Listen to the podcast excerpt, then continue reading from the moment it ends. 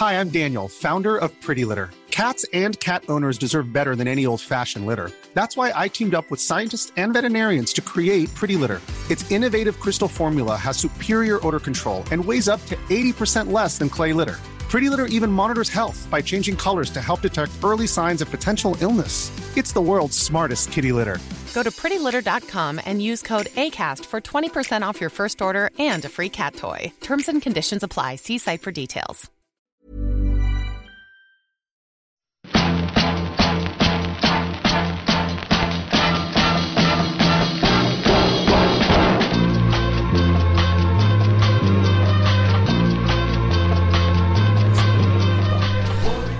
Le podcast du gravel et du bikepacking, ici Richard Delhomme. Marin de Saint-Exupéry n'est pas un inconnu pour les habitués de ce podcast, puisque l'épisode 144 lui était déjà consacré. Mais entre-temps, Marin est passé du statut de jeune excentrique prometteur sur son vélo vert à redoutable compétiteur, apte à rivaliser avec les stars du bikepacking et même mieux, à leur voler la vedette et donner l'impression qu'il flottait au-dessus des cailloux de l'Atlas Mountain Race. Bonjour Marin. Bonjour Richard. Alors, est-ce que tu flottais réellement au-dessus des cailloux de l'Atlas Mountain Race? Est-ce que c'était juste une impression ou est-ce que réellement tu flottais? Alors non. Euh, non, non, non, je, me souviens de chaque caillou. J'allais avoir dû les monter un par un. Euh, c'est d'ailleurs assez... On s'en souvient bien. Euh, je pense que c'est un petit peu la, terreur de cette course, c'est qu'il y a beaucoup trop de cailloux. Et que j'aurais très, très content d'avoir un vélo tout suspendu, ce qui n'était pas le cas. Euh, donc non, je ne flottais pas. tu ne flottais pas. Alors, il y a quand même un terrible paradoxe. Euh, souvent, quand on parle d'images, euh, de photos ou même de vidéos, on peut dire que surtout la photo, comme c'est un instant volé, disons un 125e, on peut dire que c'est un énorme mensonge. Et là, dans le cas de l'Atlas, j'ai l'impression que même en vidéo, c'est aussi un énorme mensonge parce que ces cailloux susnommés, on ne les voit jamais. On vous mm. voit toujours sur de larges pistes bien roulantes, mais les cailloux, euh, vous avez un deal avec Nelson pour pas montrer que c'est tellement dur ou il y a juste Justinas qui pouvait montrer ses mains en sang? Euh, Alors, bah déjà pour les mains en sang de Justinas, je pense que c'est que les mains avaient été chercher les cailloux directement. Euh, mais il n'était pas à son coup d'essai apparemment, il est quand même tombé plusieurs fois. Oui, oui, oui. dès le deuxième jour, il avait les genoux en sang, je les croisais, etc. C'était... Mais il remontait, ça allait. Euh, et pour répondre à ta question euh, du début, du coup, euh, je pense que c'est surtout que là où peut accéder l'organisation, c'est là où il n'y a pas beaucoup de cailloux. Et ils peuvent pas nous suivre sur les pistes les plus, les plus caillouteuses, les plus, les plus difficiles qui, vont serpenter dans la montagne. Et du coup, ils nous retrouvent en fond de vallée, sur la belle route, etc. mais clairement, la, la, grosse portion difficile de la course, dont tous les coureurs, je pense, se souviennent. Euh, elle était surnommée la route coloniale parce que c'était une route, hmm. une ancienne route coloniale. Et euh, là, la voiture pouvait clairement pas passer. Il y avait des ponts écroulés, etc. Donc ils ont pu, je crois, aller au début, mais pas tout faire. Puis c'était, c'était clairement là où on peut parler de cailloux à, à son maximum. Et en plus, cette fameuse route coloniale, il me semble que c'est également ce fameux passage qui est dépourvu de toute forme de ravitaillement. Donc il faut emmener euh, pas mal avec soi. Euh, c'est pas le pire euh, passage sans ravitaillement. Moi, je l'ai fait en plus de nuit, donc il y avait, j'avais pas de problème pour l'eau. je pense qu'il y a 6 heures sans ravitaillement. en tout cas, pour moi, c'était 5-6 heures sans ravitaillement. Il y avait des passages plus longs sans ravitaillement. Et fait deux jours, là, c'était il y avait besoin d'emporter en effet beaucoup d'eau. Euh, je pense euh, notamment, je pense tous les coureurs s'en souviennent, une longue ligne droite en faux plat, en plus on avait le vent de face et c'était du bitume, donc euh, pas très rigolo quand on a l'habitude d'être sur du tout-terrain. une longue ligne droite comme ça, et puis pendant des heures interminables, sans ravitaillement, il devait faire 35-40 degrés avec un vent qui, qui souffle comme un sèche-cheveux. ça, c'était plus challenge. Ouais. Donc tu regrettes tu regrettes le tout suspendu quand même parce que tu j'ai eu l'impression que ton vélo était bien léger et que même tes, pneus étaient un petit peu fins. Enfin, alors fins pour du VTT, c'est. Euh, j'ai l'impression que tes pneus n'étaient pas non plus énormes, énormes. alors j'avais des pneus en 2.2. Euh, donc c'est déjà. J'allais dire. Enfin, moi, c'est ce dont j'ai l'habitude. dire de 20, de 25. Ouais. Ouais, c'est ça, de 20, de 25, j'ai plus tout en tête. Mais J'ai jamais eu d'autres pneus en VTT, du coup, ça m'allait. Enfin, j'ai eu que, mm. que plus fin. Du coup, ça m'allait bien. je pense que c'est surtout au niveau de la suspension arrière, ça m'aurait bien servi justement, en particulier sur la route coloniale où on doit monter chaque caillou un par un. Et puis pour rester assis sur la selle, je pense que la suspension arrière euh, libérée euh, fait un gros plus. Après, je ne connais pas, j'ai jamais eu de tout suspendu, euh, mais c'est l'idée que je m'en fais. Après, je pense que même avec un tout suspendu, on, aurait pesté sur les cailloux. Bah, il faudrait certainement demander à Joran Boringer, qui t'a hmm. couru après désespérément, alors que lui, il est certainement en suspendu et qui en plus est un excellent pilote. Ça hmm. serait intéressant d'avoir son opinion à lui. Oui, bah, son opinion, c'est qu'en effet, euh, il, il a pas échappé à avoir des, des mots de fesses comme tout le monde. Hein. Euh, mais, ouais. mais ça, ça permet quand même un petit peu de lâcher les freins. Après, il y avait aussi euh, la crainte de trop lâcher les freins quand tu es su comme ça, quand tu pas à ton maximum de concentration, d'énergie, etc. Et que tu lâches les freins dans les descentes, il y a aussi beaucoup plus de risques de casse, en particulier pour tes pneus. Et de ce point de vue-là, je pense que c'était aussi pas mal de ne pas avoir de tout suspendu, même si euh, l'un dans l'autre, euh, le mieux c'est juste de freiner dans les descentes, mais juste d'être plus alerte dans les descentes, de plus prendre son temps, qui en effet tu perds du temps, mais ça réduit la casse. Euh, donc mais ça c'est savoir être prudent aussi. Je pense que c'est, quelque chose qui, qui, est utile sur ce genre de course. Savoir perdre du temps pour en gagner en fait, pour gagner. Ou pour pas en perdre. ouais. Bah en fait, au final, t'en gagnes parce que finalement, si tu gagnes, à, à, vouloir gagner 30 secondes en lâchant les freins, tu peux perdre mm. énormément. Mm. Donc. Euh, bah, c'est un jeu, et puis c'est ça qui était très chouette dans cette course, c'est que tout le monde avait son, sa manière de faire les choses différentes. Euh, il y en avait qui lâchaient les freins dans les descentes, euh, qui n'avaient pas peur de tomber, euh, comme Justinas. c'est une technique qui passe ou qui casse. en l'occurrence, ça cassé malheureusement, mais, mais si ça passe, c'est magnifique parce que ça, ça fait qu'il aurait été très très vite. mais en effet, il, il augmente ses chances de devoir arrêter. Euh, et puis il y avait euh, bah, plein d'autres techniques, euh, aussi la gestion du sommeil entre ceux qui dormaient pas, ceux qui dormaient beaucoup. il y en avait même qui dormaient vraiment beaucoup, même à l'avant, jusqu'à 3 heures par nuit, ce qui est un luxe sur ce genre d'épreuve à ce niveau-là. 3 heures, c'est énorme. moi, je dormais un petit peu entre les deux. Je, dormais une heure et demie en moyenne par nuit. et puis il y en avait qui dormaient pas du tout. Euh, ce qui faisait que dans la journée après, soit on se rattrapait, soit on se rattrapait pas, et puis ça, ça rendait, je pense, euh, la course à suivre euh, plus intéressante. ouais.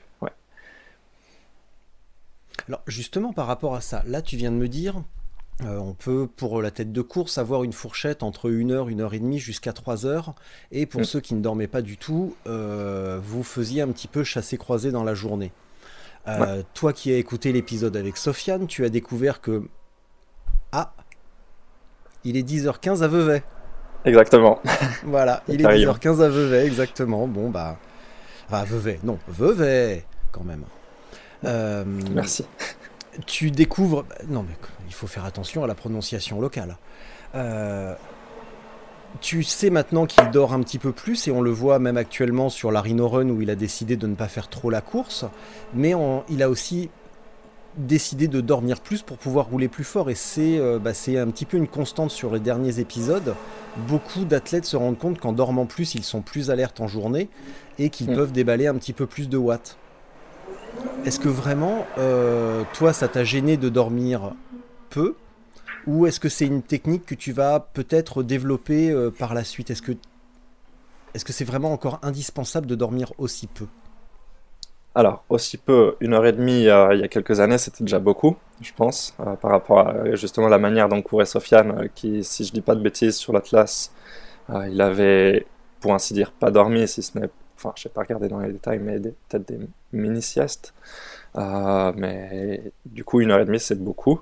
Mm. Et je pense le, le fait de le faire constamment, moi je, je dors dès la première nuit en général, ce que peu de gens font, même ceux qui dorment plus par la suite. Euh, mais le faire régulièrement toute la nuit aussi, c'est quelque chose qui, qui est intéressant. pour moi, en tout cas, des, expériences que j'ai pu en faire, même si, j'en ai pas fait des dizaines non plus euh, à ce rythme-là. Euh, après, il faudra trouver la limite entre plus et trop, parce que même si on dort beaucoup, il y a un moment où on peut pas augmenter notre moyenne la journée. enfin, c'est pas miraculeux non plus. On peut pas faire du 32 moyenne sur du tout terrain. Donc, il y a, y, a, un moment où il faut trouver le juste équilibre. Euh, j'ai l'impression que pour moi ça marche comme ça. Après, c'est des, expériences. Il faut, je pense que ça, c'est de l'expérience qui, va nous le dire et j'ai pas de réponse à ça. Euh, ça m'intéresserait de faire aussi un test de dormir plus, euh, quitte à, risquer d'être moins performant ou, pas, mais de, voir si ça marche. Mais ça serait quelque chose à, tester, clairement. Ouais. Mmh. Bah, ça peut être quelque chose à tester pendant la préparation, en tout cas, pour un truc sans risque avec le capteur et voir euh, bah, finalement avec une nuit, euh, une meilleure nuit de sommeil ou pas de nuit du tout, mm. euh, les résultats qui s'affichent sur ton, euh, sur, ton, sur ton GPS. Ça pourrait être ouais. intéressant.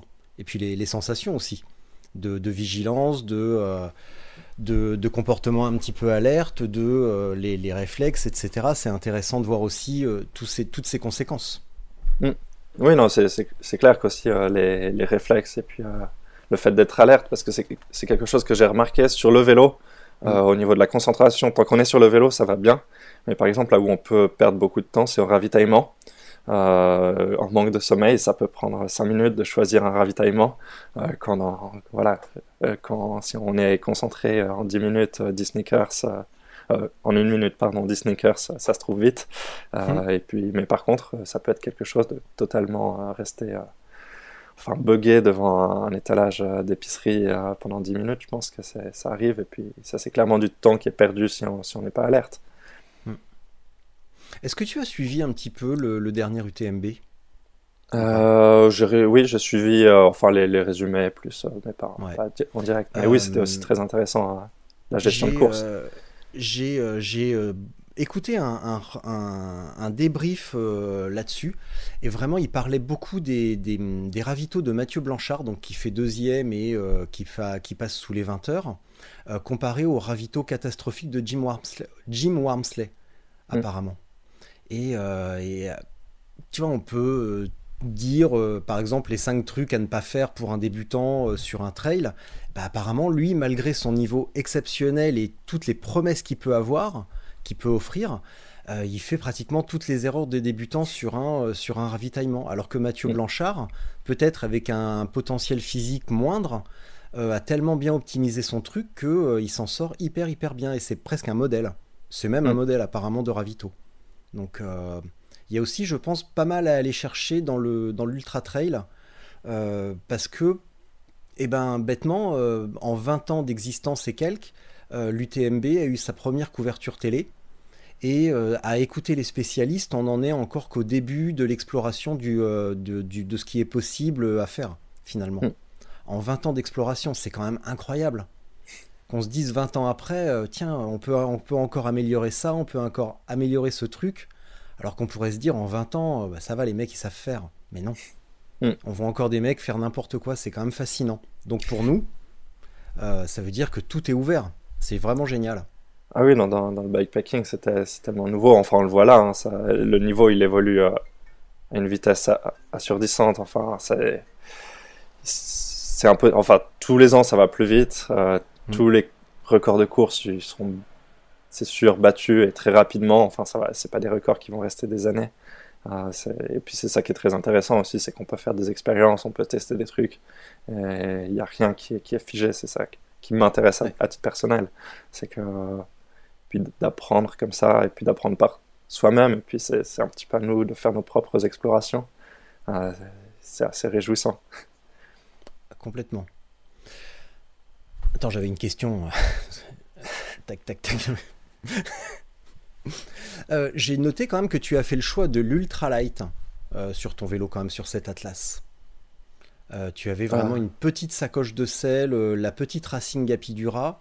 Tu n'avais mm. pas de sacoche de guidon euh, tu avais quand même fait le choix du minimalisme. Euh, oui alors, et non. Je te connais, bon. je, je, sais, je, alors, je te connais, donc je sais que ça fait, c'est une partie de ta personnalité, ou alors vraiment tu n'as pris que ce que tu avais? Ou c'est un choix ou c'est une contrainte? Euh, J'ai pris tout ce dont j'avais besoin. Et il ne m'a rien manqué. J'ai pas eu froid une seule fois, ou un petit peu une nuit, mais ça c'était parce que j'avais dormi au mauvais endroit. Euh, mais du coup, j'ai pas eu, j'ai pas eu froid, j'ai manqué de rien. Euh, j'avais par exemple beaucoup de chambres à air, ce que tout le monde n'a pas. Enfin, quand on est en tubeless, des fois on, peut minimiser certaines choses, par exemple l'aspect de prendre beaucoup trop de chambre à air, mais ça peut servir. donc non, je, manquais de rien. Pour moi, j'étais pas ultra light. si je partais ultra light, j'aurais encore moins. mais là, j'avais tout ce qu'il me fallait. J'avais un, bon un bon setup pour dormir. J'avais un matelas gonflable, un sac de bivouac, une veste isolante, une veste de pluie. Euh, mais tous, par contre, euh, j'ai vraiment le plus light possible dans.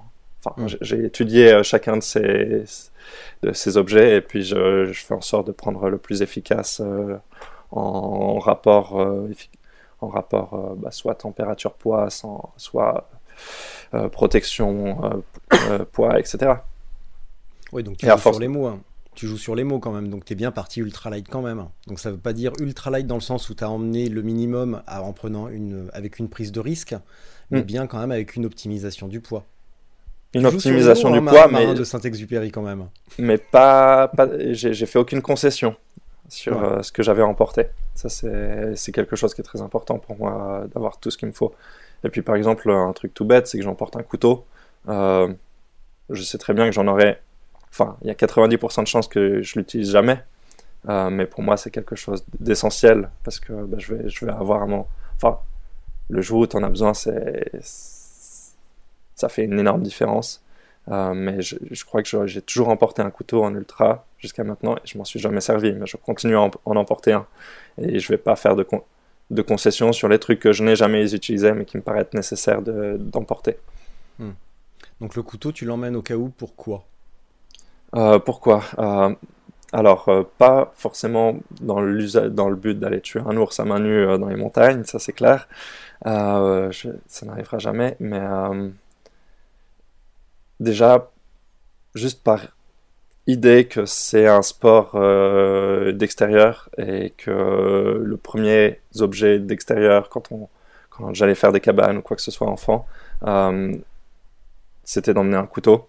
Et ça me rattache à cette idée que c'est un sport d'extérieur avant d'être euh, avant d'être euh, un sport compétitif ou quoi que ce soit. C'est une balade euh, à son extrême, en effet, mais, mais dans la nature, etc. Donc cette idée que ça puisse me permettre de faire une cabane ou je sais pas, tout à fait romantisé. Après, dans, dans l'immédiat, ça peut toujours servir pour réparer tout plein de choses, un pneu, faire c'est le genre d'objet dont on ne sait pas pourquoi on l'utilise, mais qu'une fois sous la main, euh, dans une telle situation qui va nous permettre euh, de, débloquer plein de solutions. Donc, mais je ne sais pas pourquoi je l'emporte. mais le jour où tu en auras besoin, tu sauras pourquoi tu l'as emmené. Voilà.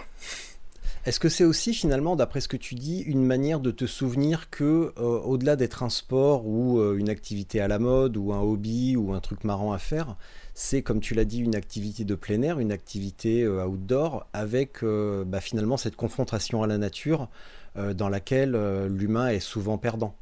Et qu'il faut garder cette idée à l'esprit que face à la nature, bah, généralement, on va perdre. Et qu'un oh. petit couteau, ça peut te sauver la mise. Oui, c'est une grande phrase, hein, mais ouais, c'est une grande phrase. pour commencer par le début de la phrase, hein, on va la séparer en plusieurs passages. Segment de segment pour euh, rattacher ce sport à, son environnement naturel, etc., très clairement. Euh, après, euh, je me sens pas non plus en tant qu'humain écrasé par la nature. On reste sur des pistes, des pistes qui sont fréquentées. Enfin, on, on se sent pas non plus perdu dans une nature infinie et puis à risquer notre vie face à des ours, hein, comme, pour reprendre cette, cette idée qui n'arrivera jamais. et puis en soi, au Maroc, les ours. Oui, non, même ailleurs. les chèvres, les attaques de chèvres sont assez rares quand même au Maroc. Hein. Euh, je dirais plutôt de chiens, mais même si j'ai trouvé les chiens marocains très doux. Euh, oh non, mais pour revenir à ta question, c'est, je, je pense pas qu'il faille se sentir écrasé par la nature ou quoi que ce soit. C'est plutôt, euh, on fait avec et puis on, a cette chance-là, quoi. Donc c'est juste l'hypothèse que tu pourrais avoir à faire une cabane comme quand tu étais petit, en fait. Toi, voilà, peut-être, peut-être un rêve de gosse bien que le vélo ne soit n'ait jamais été trop mon truc étant enfant, euh, les cabanes l'étaient, et puis ça me reste peut-être. Hmm. Donc en fait, marin, vendredi après-midi, je faisais du vélo et euh, j'ai reçu un coup de fil. Et au bout du fil, euh, ça me dit Bonjour Patrick de Saint-Exupéry, vous avez essayé de me joindre.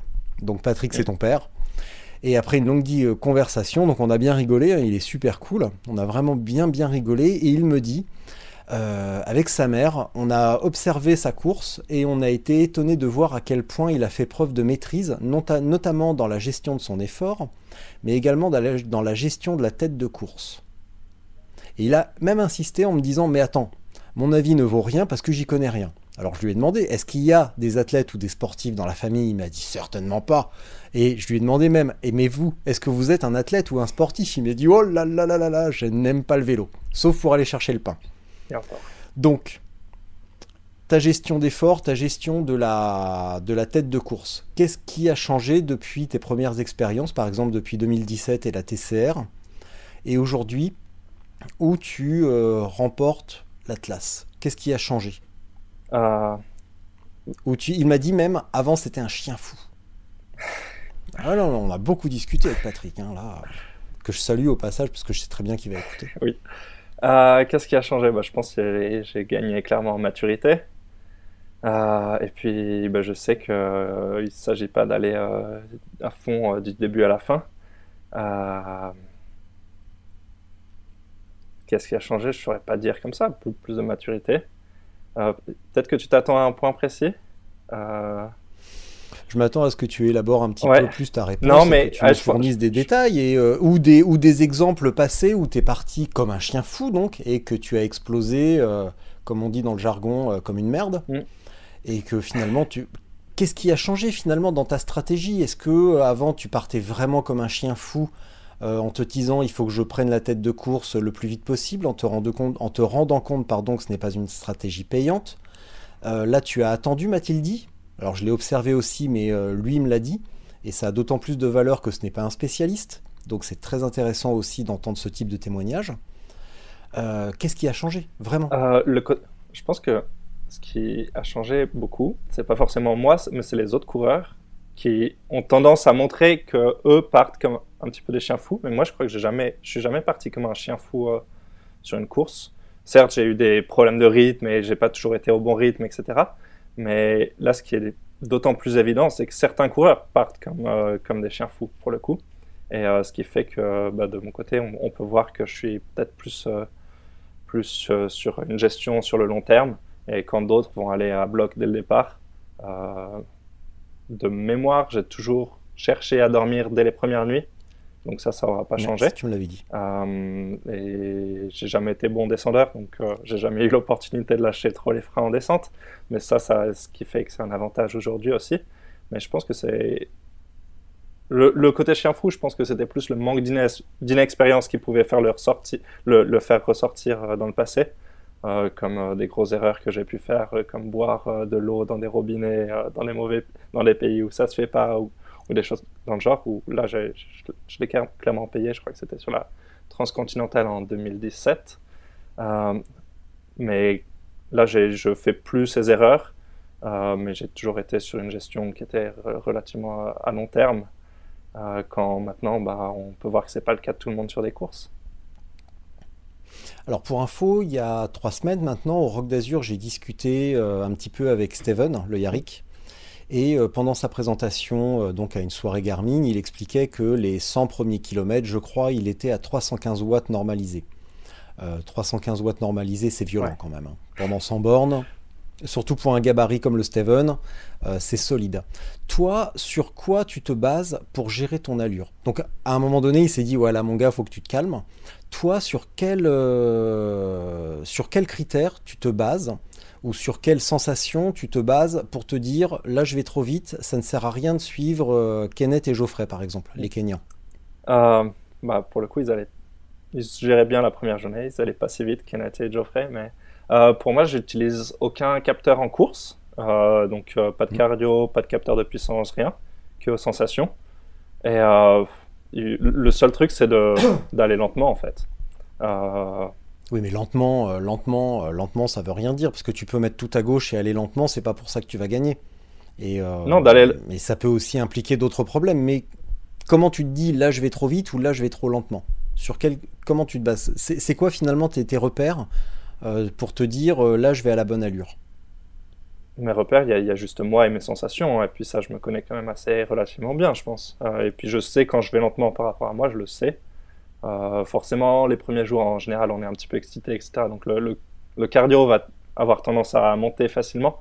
donc ça, on, en se connaissant aussi, on peut se dire qu'on va rouler un cran plus lent que notre euh, rythme de base d'habitude. Euh, mais je vais pas chercher à me repérer par rapport à d'autres coureurs ou quoi que ce soit. Je vais, ça, hmm. ça serait une erreur. Euh, non, ça va être la lenteur, la lenteur telle que moi je l'imagine. et par contre, très rapide sur tout ce qui est ravitaillement et puis efficace dans la journée. Je pense que la première journée, si tu as plus d'une demi-heure d'arrêt, c'est énorme. Quoi. Ça, le but, c'est de, compresser ça au maximum, de jamais s'arrêter une première journée, puis de partir pour, pouvoir faire ça, partir avec tout ce qu'il faut en nourriture, euh, et puis bien gérer ses ravitaux. Donc en fait, tu pars pour une journée, euh, une journée complète où tu vas essayer d'en emmener euh, le maximum pour minimiser tes arrêts, quitte à aller moins vite à cause du surpoids, mais de ne vraiment pas t'arrêter et être en, vraiment en sous-régime pour le coup. Donc c'est du sous-régime, bien s'alimenter et puis à partir avec tout ce qu'il faut. Hmm. Récemment, tu as donné euh, une interview euh, pour Rouleur euh, Magazine, donc c'est un petit peu la, la consécration, parce que Rouleur, c'est la, c'est la version historique de Rafa, créée dès, dès 2007 ou 2005, je crois. vraiment la matrice de tout ce que l'on peut voir aujourd'hui comme magazine pseudo-classe avec des belles photos. Et eux, ils sont là depuis bien longtemps. tu as déclaré que à l'entraînement, tu ne roules jamais plus de 10 heures. Est-ce que c'est vrai ou est-ce que j'ai mal lu? Euh, C'est vrai, c'est vrai. Y a... ouais, le, but, en fait, de, de ne pas rouler plus de 10 heures, c'est de ne pas se fatiguer de... inutilement. Et puis, il y aurait un intérêt à rouler de plus de 10 heures si, si j'avais pas d'expérience ou si je connaissais pas comment je réagissais au bout de 10 heures. Euh, mais du coup, cette expérience, je l'ai je peux me permettre euh, de, faire l'impasse sur ces longs, entraînements qui sont physiologiquement moins intéressant pour moi parce que j'ai l'expérience, mon corps a l'expérience, je sais comment je réagis dans ces, dans ces longues sorties. Donc je vais me concentrer sur des entraînements plus courts, mais par contre avec plus de qualité et puis euh, beaucoup plus de, de, de, euh, pas de ponctualité, mais bon, enfin presque tous les jours je m'entraîne. Ouais. Les, volumes, euh, les volumes sont quand même très importants. Donc ce qui veut dire que quand tu vas faire 10 heures, c'est pas 10 heures une fois, une fois 10 heures dans la semaine. Tu vas, euh, tu vas placer une fois 10 heures une fois de temps en temps mm. ou assez régulièrement. Par contre, tu roules tous les jours. Euh, je roule tous les jours, mais je fais très très rarement des sorties 10 heures. même pas une tous les 3 mois, je pense. Non, mes longues mm. sorties, ça va être 6, 7, voire 8 heures, mais rarement plus de 8 heures. 10 heures, c'est vraiment la, limite haute, assez exceptionnelle. Mm. Et en moyenne, dans la semaine, les, euh. sorties quotidiennes font combien? Oh, Ça, c'est très variable. Hein. Euh, la, grosse sortie, en général, elle fait 6-7 heures. Euh, et puis, je, roule en moyenne, je pense, 25 heures par semaine. Donc, après, il y a tout. Hein. Et puis, il y a les journées de travail aussi. Où ça, c'est que du. C'est que, pas du fractionné, mais c'est que des très courts laps de temps avec beaucoup d'arrêts. Mais sur la journée, on peut rouler 4-5 heures.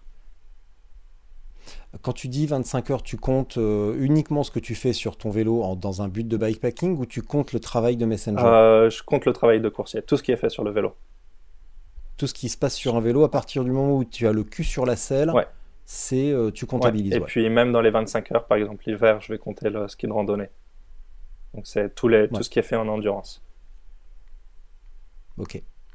Quand tu travailles avec ton coach, à quoi ressemblent les séances de qualité? Bonne question, il y en a beaucoup.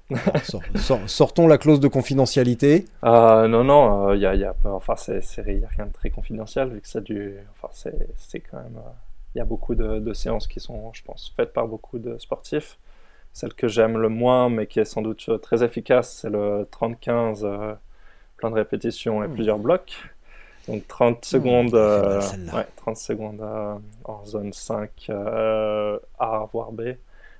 15 secondes de, de récupération, euh, plus d'une dizaine de répétitions et on répète trois fois ces blocs en général. après, ça va dépendre un petit peu des objectifs et du moment dans, la saison, etc.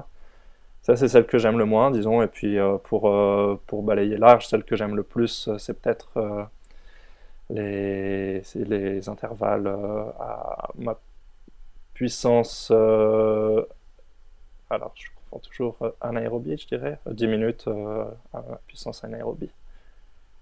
Et ça, c'est trois blocs de 10 minutes en général. Voilà. Et ça, ça te plaît bien bon, Ça, c'est des efforts plus longs, plus lisses, sur lesquels je suis plus à l'aise. Donc oui, ça me plaît mieux en tout cas. Mais non, les, vraies sorties que je préfère, c'est celles juste en endurance. Mais bon, ça, c'est ça c'est que du enfin c'est même plus de l'entraînement ça c'est que du plaisir non c'est de la balade mais n'empêche que ça en fait ah oui c'est la non c'est la base mais je à titre personnel c'est du plaisir ouais mm. mais c'est la base d'un bah, entraînement il vaut mieux hein, parce que bon quand... quand tu passes 10 heures sur un vélo, tu as intérêt à aimer ça quand même parce que bon. Non, euh, mais c'est plus en, comparaison avec les intervalles où euh, c'est quand même. Euh, il y a des jours où il faut, il faut s'y mettre et puis on ne le fait pas forcément de bonté de cœur, mais on sait à quoi ça sert. Hmm. Euh, alors je vais répéter la même chose qu'à ton père. Des fois j'ai des questions intéressantes et je les oublie. Voilà, c'est typiquement le cas. Euh, parce que j'en avais une super. Euh, je voulais lui demander s'il s'inquiétait des fois pour toi, ton père ou ta mère, s'il s'inquiétait pour toi, et j'ai pas pu l'occasion de. Je n'ai pas eu l'occasion de leur poser cette question. Donc à ton avis, est-ce qu'il s'inquiète pour toi quand tu fais tes trucs? Quand tu es au fin fond du Maroc, bah, c'est bien que tu, aies séparé mon père de ma mère parce que les, réponses seront différentes du coup. Euh, mon père ne s'inquiète pas du tout, je pense. Euh, ça lui fait même plutôt rigoler. Euh, ma mère, bah, voilà, forcément, elle s'inquiète un petit peu. Elle est accro au tracker et elle, elle se fait un petit peu de, de sang-froid. Mais je pense que ça fait partie du jeu et puis qu'au fond, elle sait que je gère. Bon, et puis s'inquiéter pour quelqu'un de proche, elle a l'habitude, oui, non Oui, non. Elle sait faire. Ouais. Quand même. Dis-moi, euh, Marin, est-ce que tu te souviens de ce jour en 2017 où tu as rejoint Mathieu Cholet des cycles Pêche-Trégon euh, à vélo? Alors évidemment, on en a parlé tout à l'heure, on a essayé de se souvenir où habite le Mathieu, donc on a déterminé que c'était euh, quelque part en Occitanie que tu as fait 700 km en 48 heures et euh, que face à son étonnement et à la question mais euh, t'as dormi où Tu lui as répondu euh, bon j'ai dormi une heure dans les chiottes publiques. Est-ce que tu mesures le chemin parcouru depuis de ces 5 ans où bah, vraiment très très jeune tu faisais déjà des trucs un peu excentriques où c'était pas forcément encore tout à fait à la mode mais tu les faisais déjà et aujourd'hui où tu es en bonne passe? Alors je sais pas si tu le réalises mais de dominer le sport notre sport est-ce que, tu, euh, est-ce que tu mesures le chemin parcouru? Euh, oui, c'est, quelque chose dont je me rends de plus en plus compte maintenant que bah, justement je suis amené à plus euh, parler de ce sport, etc. Que j'ai plus, enfin, ça fait plus parler de moi, etc. Donc je me suis bien rendu compte que quelque chose qui, qui, est très frappant, je crois que c'est la première transcontinentale que j'ai faite. Je suis arrivé avant dernier. Euh, donc là, je fais presque l'inverse. Bon, je suis pas deuxième non plus, mais euh, c'est presque l'inverse. Euh, donc ça, c'est clairement une énorme différence. Et puis, bah, ce, que je réalise le plus, c'est que ça s'est fait par étapes. Je me suis jamais rendu compte de rien, vu que c'était à chaque fois la marche au-dessus, la marche au-dessus.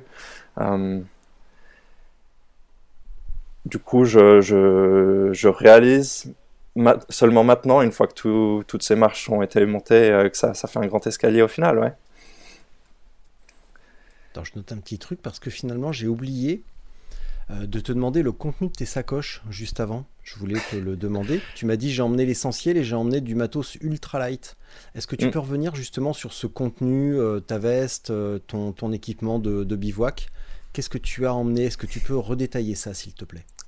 Alors ça tombe bien parce que je viens de publier sur mon Instagram euh, toute la liste de ce que j'ai emporté, détaillé jusqu'à la moindre vis.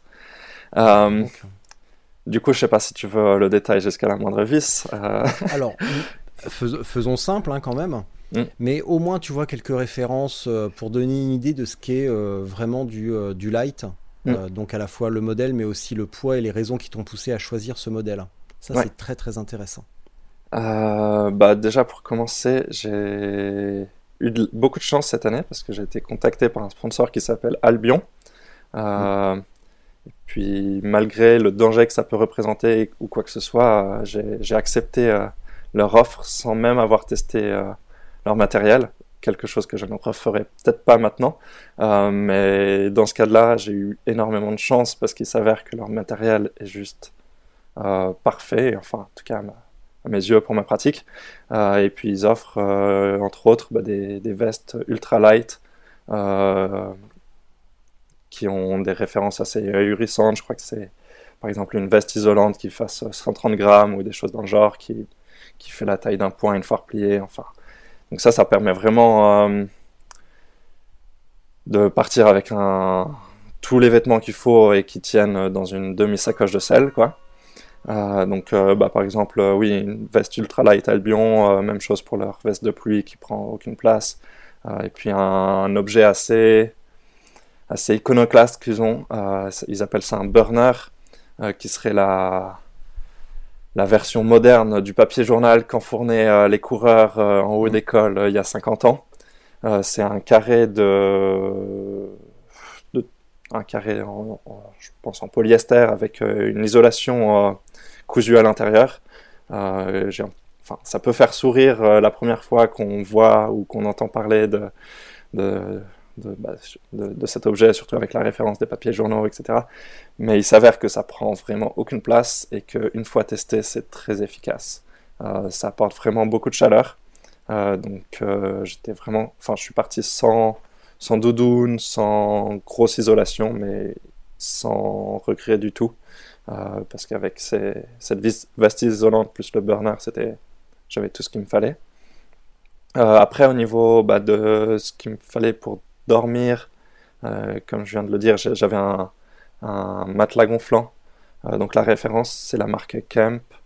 Euh, j'aurais pas, je pense, le modèle, mais il est assez facile à retrouver. Il est assez chouette parce qu'il est vraiment très léger tout en étant vraiment très simple et du coup très abordable au niveau du budget. Je crois qu'il coûte 65 euros ce qui pour euh, une pièce euh, comme ça est relativement peu cher, mais c'est pour des raisons assez simples, c'est qu'il n'y a pas d'isolation dedans, euh, il est au plus simple, mais du coup il est au plus léger aussi. Qu'est-ce que ça, je le trouve super léger? efficace. il doit faire 200 grammes, 250 grammes pour un, matelas de sol gonflant. Je pense que c'est difficilement battable, à part dans du vraiment très haut de gamme ou très spécifique. Après, pour le sac de bivouac, j'avais un sac de bivouac euh, en Tyvek avec euh, un revêtement aluminium. Euh, donc c'est le Tyvek, c'est une matière qui est respirante, avec le revêtement aluminium qui permet un petit peu d'ajouter de la chaleur. la marque, c'est Survive Outdoors Longer.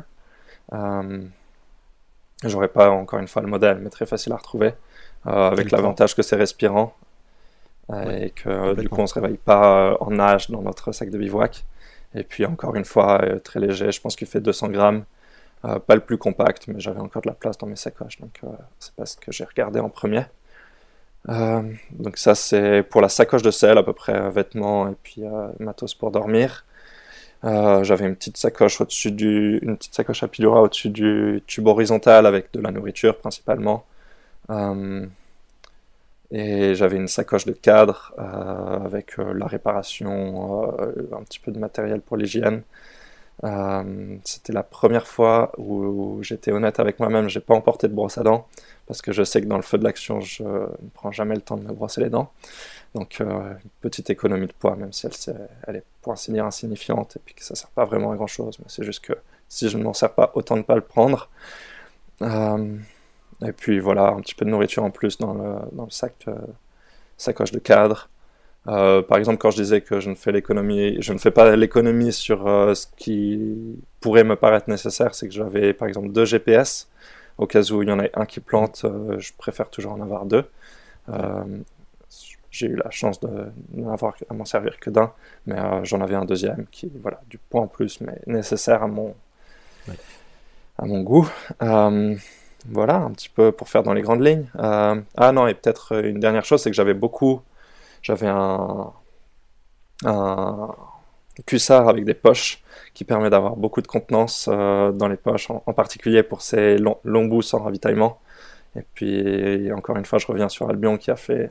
Je crois que c'est les seuls à faire une, telle poche de derrière dans le cuissard, une poche en longueur qui me permettait de mettre euh, un litre et demi d'eau dans la poche arrière du cuissard, ce qui est très pratique. Euh, donc ça, ça faisait que, en plus des trois bidons que j'avais sur le vélo, ça, ça faisait pas mal euh, de, de, capacité en eau pour les, les, longs bouts dans le désert. Hmm. Euh. Tu les, tu, ce litre et demi, tu le stockais sous quelle forme? Ce litre et demi, oh, j'achetais des bouteilles souvent de coca. euh, voilà. Ouais. Et puis comme ça, c'est flexible, ça, et je pouvais les jeter aussi. Et puis quand j'en avais pas besoin, je- trois bidons sur- suffisaient sur le- la majeure partie du parcours. Euh, après, au niveau du vélo, peut-être. Oui, euh, oui, vas-y. il y a une chose que j'ai beaucoup regretté, c'est euh, de ne pas avoir euh, de prolongateur. Euh, je, je, je sais pas, pour- enfin, je sais pourquoi. Je, je me suis dit que je- j'en aurais pas assez l'utilité, du coup que ça valait pas les, le, le, le coup euh, de les emporter. Euh, au Mm. final, je les ai vraiment regrettés. Euh, je pensais que ça allait grimper beaucoup plus. Euh, J'étais assez mal renseigné, je dois dire, sur euh, le parcours. Euh, mais au final, il y avait beaucoup de longs bouts plats, faux plats, ça aurait été très utile. Je les ai beaucoup regrettés. Mais bon, ça, ça marchait sans, donc tant mieux. Bah, Ça pose quand même la question du, choix du vélo parce que entre le choix d'un suspendu pour quelques, pour quelques passages euh, vraiment chaotiques et euh, l'utilisation des, euh, des prolongateurs pour les, longues sections roulantes, il faut quand même. Ça, sous-entend que le, choix du vélo est. hum, Bon, ou- outre le côté personnel, il faut trouver un vélo qui soit assez finalement plus polyvalent que ça et que vous, on peut peut-être pas se, dire tiens il y a des grosses portions à cailloux on va prendre un suspendu parce qu'après sur les portions roulantes peut-être que tu étais légèrement handicapé spécialement sans les prolongateurs Euh, je pense pas qu'on soit vraiment handicapé sur les portions roulantes. Euh, une suspension, ça se bloque. Euh, Il y a certes, peut-être, euh, je je connais pas bien, mais j'imagine qu'il y a un petit peu de poids en plus, Oui, oui, qui est sûr. assez nég- négligeable. Je pense l'un dans l'autre, moi je suis assez convaincu qu'un suspendu, la différence doit être vraiment importante dans les montées euh, où ça tape, ou Ouais. même dans les descentes où ça tape. Là, il ça doit y avoir beaucoup plus de différence. Et le seul désavantage d'un tout suspendu serait peut-être le poids, euh, qui je dois dire euh, est assez négligeable euh, quand, quand on voit les avantages qu'il peut y avoir. Pour, pour moi, maintenant que je l'ai fait, ça me paraît assez évident que le meilleur vélo, ça serait un tout suspendu avec des, des prolongateurs. Après, je pense que chacun a, a ses préférences et ça, c'est clair. Là, il y a deux semaines j'ai croisé Steven Le Yari qui m'a dit exactement la même chose il m'a dit euh, putain, tout suspendu c'est pas possible Oui. oui. Je pense que il y a peu de gens qui reviennent de cette course euh, et qui, qui seraient euh, mécontents d'avoir un, un, un semi-rigide ou je sais pas comment on fait les gens en gravel par exemple, mais il y en a, Ouais. ils existent. Euh, et par sont- contre, ils sont, ils sont positionnés comment dans le classement? Parce que c'est finalement une indication également Mm.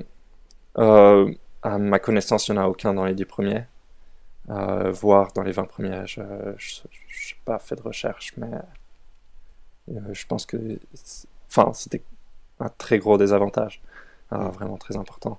Et puis pour rebondir un petit peu sur la question d'avant, on peut aussi demander à ceux qui étaient en tout suspendu ce qu'ils en ont pensé. Je pense qu'ils ont tous apprécié d'être en tout suspendu et qu'ils reviendraient tous en tout suspendu. Eh bien, j'en prends bonne note. Est-ce que ça t'a fait un choc de passer du euh, confort relatif de la transcontinentale, où tu n'avais pas à piloter et à juste avancer, à cette nécessité justement de piloter? Est-ce que tu t'étais préparé à cette euh, notion de secousse sur l'Atlas? Alors sur la transcontinentale, il y a quand même une bonne piqûre de rappel au niveau du checkpoint 4. Euh, donc, Oui. euh, Je pense que Ulrich s'en souvient encore d'ailleurs. et puis à titre personnel, je m'en souviens un point très positif, que ça a été un, un chouette moment. Euh, parce que justement, cette année, je, je me suis bien concentré sur apprendre à piloter. Et là, ça m'a, sur la transcontinentale, ça va être un gros point fort, disons. Mm. Euh, du coup, non, il faut savoir piloter euh, pour faire une transcontinentale. Euh, c'est clairement une, des qualités. Après, c'est pas, pas éliminatoire, mais ça peut être une des qualités qu'il faut avoir. Euh, et puis après, le fond, ça reste de la, de la gestion de soi-même sur de la longue distance. Donc il y a quand même beaucoup de notions communes.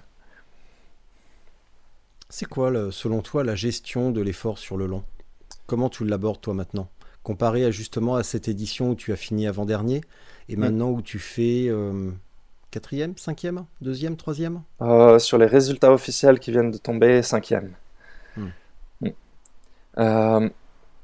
la gestion sur le long, bon, déjà, il y a, deux, il y a une chose qui. C'est impossible de comparer ces, ces, deux éditions parce que j'étais pas du tout venu pour la même chose. Euh, c'est très clair que quand j'étais venu et que je finis avant-dernier, mon but c'était de finir. Euh, donc euh, j'abordais pas la course du tout de la même manière, j'avais zéro expérience et je c'était pas du tout la, même expérience au final.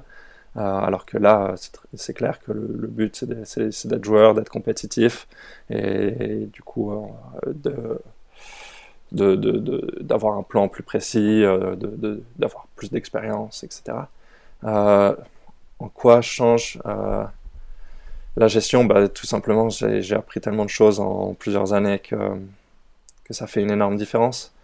Euh, ce qui me manque beaucoup maintenant, c'est peut-être euh, la gestion de la compétition, plus que la gestion de moi-même, qui maintenant est, je sais comment me gérer, mais maintenant il va falloir savoir gérer une course.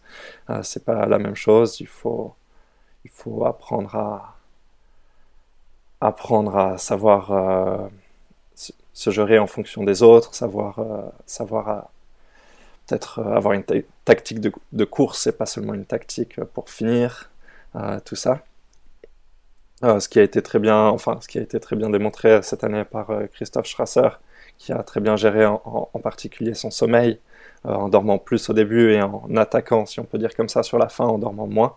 Et je pense que c'est ça qui a fait la différence, c'est cette gestion de la course de Christophe qui a fait une énorme différence euh, sur la fin, où il a un petit peu surpris son monde. Surtout les, autres étaient fatigués, ils n'ont pas eu matière à réagir assez bien, alors que lui, il, en avait gardé sous la pédale et il a pu attaquer sur la fin. Et puis ça, c'est quand même assez. Euh, ça illustre bien, je pense, qu'il faut avoir une gestion de course maintenant, plus qu'une gestion de, de, savoir rouler.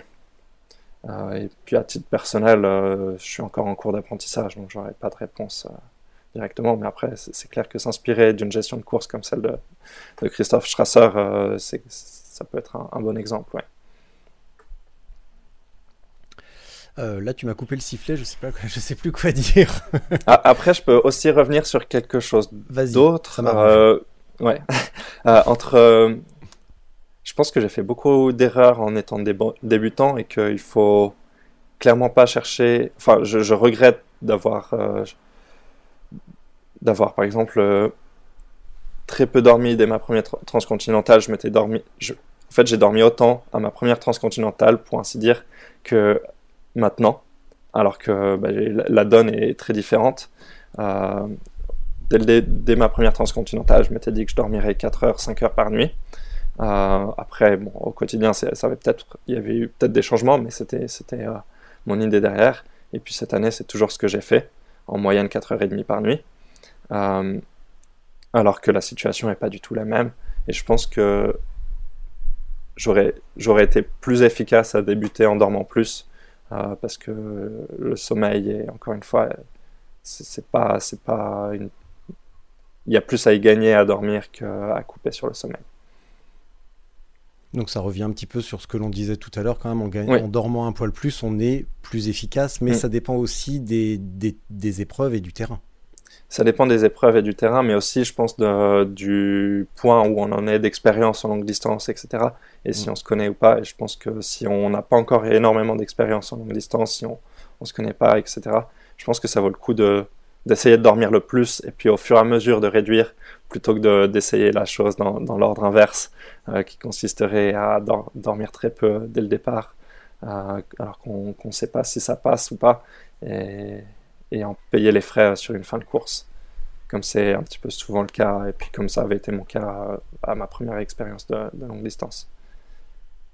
Donc ça serait un petit peu ton conseil aux aspirants euh, mm. à la longue distance, c'est finalement de commencer, euh, de ne pas vouloir imiter les champions euh, qui dorment très peu, mais finalement de privilégier le sommeil au roulage et, petit à petit expérimenter et voir ce que ça donne. Ouais, faire, l'expérience dans le bon sens, je pense, ça, ça serait clairement un, un conseil. Et quitte à, après qu'on se connaît, à aller jusqu'au bout, hein, ça c'est aussi quelque chose de très, tout à fait possible. Comment tu hum, comment as abordé cette transcontinentale justement en termes de préparation? Comment tu l'as euh, comment tu l'as préparée? Physiquement, euh. tactiquement Dans quel état d'esprit tu euh, tu t'es présenté? Comment tu l'as préparé Alors j'étais plus près que je ne l'ai jamais été, mais j'étais pas non plus aussi près que j'aurais voulu l'être. Euh, physiquement, du coup, je me suis entraîné toute l'année, je travaille avec un coach, euh, c'est ce que j'avais jamais fait auparavant. Euh, je fais des intervalles, je fais, enfin voilà, un entraînement assez classique, classique mais aussi structuré, pas le plus précis possible, mais relativement précis, relativement, relativement cadré. ça, c'est pour la partie physique. après, j'ai eu un problème, c'est que sur la en, mi-juin, j'étais faire des courses euh, en, Afrique de l'Est, euh, qui mm. étaient censées, euh, donc des courses de gravel par étape, qui étaient censées mettre un petit peu de, rythme et puis un petit peu faire un petit peu mon dernier mon dernier gros entraînement avec beaucoup de vitesse, pas mal de volume, etc. Et puis dans les faits, j'ai été malade la moitié du voyage. j'ai pas pu courir autant que je voulais, au niveau que je voulais.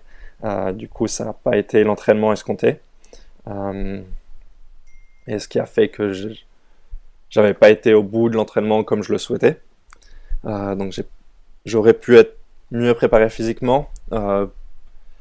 C'était un petit peu de même pour la préparation, disons, la préparation en général, par exemple de l'itinéraire, etc. J'étais un petit peu pris de court, j'ai pas préparé assez en avance mon itinéraire ou ma stratégie. Euh, j'ai un petit peu fait ça, pas complètement au dernier moment, euh, mais j'ai pas non plus pris autant de temps qu'il aurait fallu et que je, l'aurais voulu. Euh, encore une fois, avec ce voyage en Afrique, ça avait un petit peu réduit le temps que j'avais à disposition. du coup, ça aussi, j'ai pas pu passer autant de temps que je voulais. ça résulte en une petite erreur au début de la course en Allemagne où j'ai pris un itinéraire qui n'était pas du tout optimal. Après, c'était, j'avais aussi bah, plus d'expérience euh, pour la préparation euh, de, l'itinéraire grâce aux deux précédentes éditions que j'ai faites. Donc ça, ça aide beaucoup. Euh, après, la préparation au niveau de la tactique, j'avais une très bonne tactique pour me gérer moi, mais j'avais aucune tactique de course qui serait de toute façon tombée à l'eau à cause de, mes petits problèmes en début de course. Euh, mais qui, je pense, pour être euh, roulé à ce niveau-là, ça vaut le coup de préparer une tactique de course euh, qui permet d'attaquer par exemple à la fin ou au milieu ou au début. C'est selon chacun ça après, mais d'avoir une tactique de course à ce niveau-là, je pense que c'est nécessaire aussi. Qu'est-ce que tu entends par tactique de course? Donc là, tout à l'heure, tu as donné l'exemple de Christophe Strasser qui, lui, a privilégié le sommeil mm. et une attaque fulgurante à la fin. Euh, ça pourrait être quoi? Ça pourrait être quoi d'autre? Ça pourrait être quoi une stratégie, euh, une, stratégie euh, de course sur ce type d'épreuve? Bah, Ça pourrait être aussi transposé à d'autres trucs. Bah, ça pourrait être d'être d'être à fond du début à la fin. Ça, c'était plus la stratégie du coup de Ulrich Bartholomès. Qui dès le départ a été très, très fort et puis qui dans le but de ne jamais se stopper mais dans les faits il a été ralenti sur la fin du coup ça pourrait être une tactique de course, par exemple, de, savoir que son, ses atouts sont euh, un parcours comme euh, le parcours 4 euh, du tout-terrain et que de mettre l'accent là-dessus et puis de rester frais jusqu'à ce parcours et puis de mettre une attaque, si on peut dire, à ce niveau-là. Parce que mine de rien, ça peut faire des grosses différences. Et puis sur des courses à ce niveau-là, on voit que ça se joue avec des écarts qui sont de, plus en plus fins. Euh, donc ça, ça, peut, ça peut être là. Là, il y avait aussi bah, le, les calculs à faire autour des ferries, euh, qui étaient très importants. Euh, j'avais fait mes propres calculs, j'aurais peut-être pas fait les choix qu'ont fait tout le monde. Après, bah, j'étais pas dans leur, dans leur situation non plus, donc je, sais pas. Je sais pas ce que j'aurais fait au final, mais j'avais fait mes propres calculs. J'avais, je savais, en fonction de l'heure à laquelle j'arrivais au ferry, je savais quel aurait été mon itinéraire. ça, c'est aussi très important. Euh, il y a, je pense, d'innombrables manières. Je pense qu'il y a aussi peut-être des stratégies qui. On voit toujours quelqu'un qui vient avec un vélo très aéro, un vélo de contre-la-montre, euh, et qui va aller très vite au début, mais qui encore une fois va se heurter à un parcours euh, tout-terrain qui, en général réduit toute chance de passer à travers. Quand on a un vélo comme ça, il y, a, vraiment plein de tactiques à voir. On pourrait s'imaginer, même si je pense pas que ça soit une bonne solution, de venir avec des plus gros pneus pour dans, l'éventualité de faire la différence sur un parcours comme ça. Il y, a vraiment, je pense, de plus en plus de tactiques possibles avec le niveau qui augmente.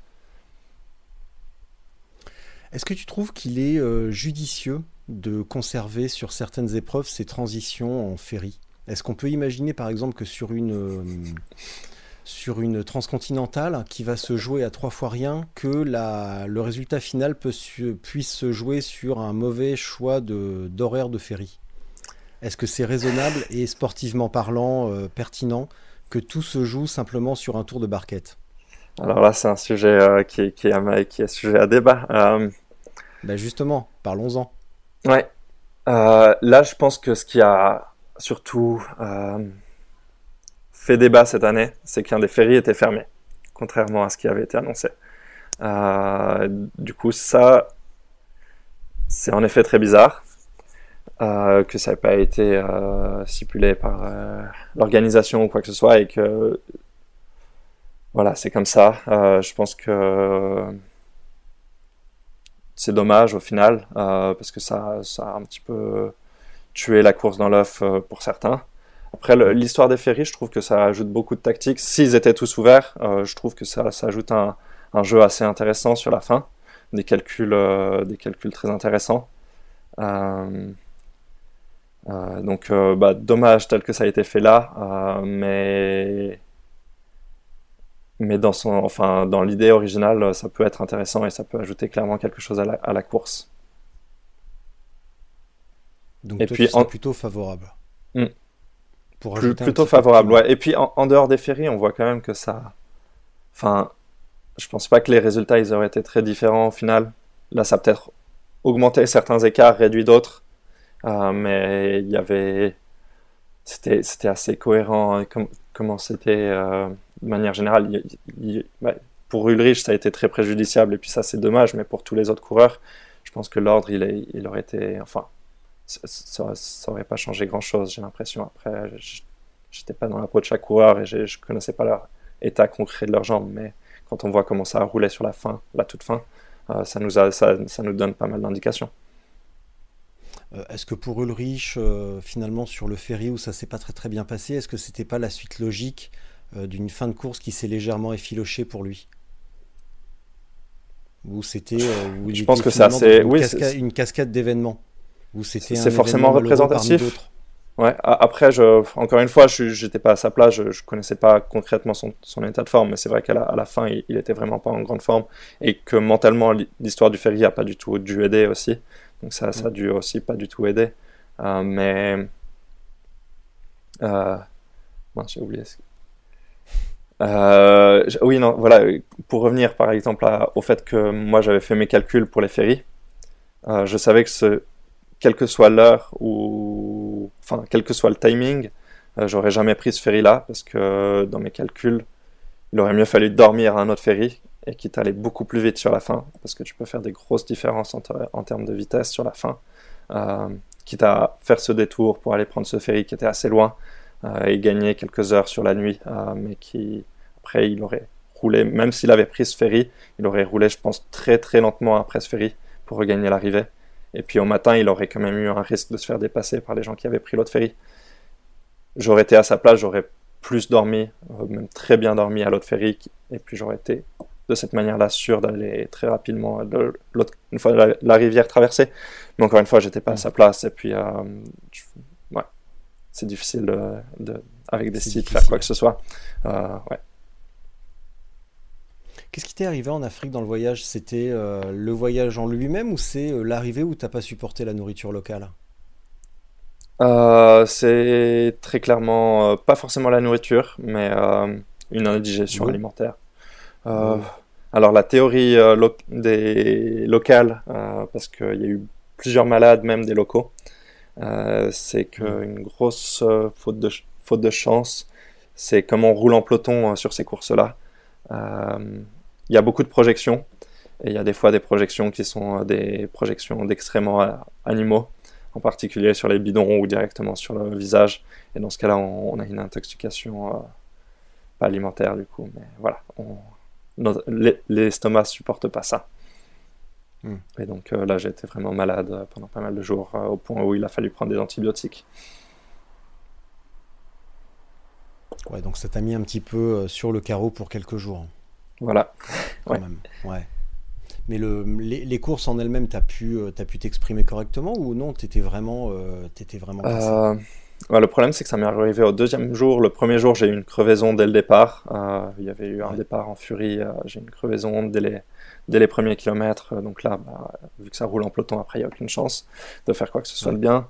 et puis j'ai pu rouler sur la toute fin, mais je sortais, du, je sortais de maladie. Et puis bon, c'était quand même bien. Je crois que j'avais fini cinquième, sixième, quelque chose dans le genre sur les deux étapes, euh, qui à ce niveau-là était déjà super pour moi. Enfin, j'en étais très content.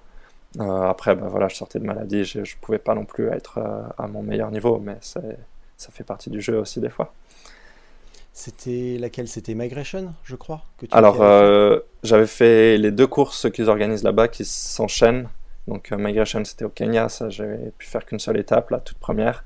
Et puis, sur la deuxième course en ah Tanzanie, j'avais pu faire les deux dernières étapes. Euh, voilà.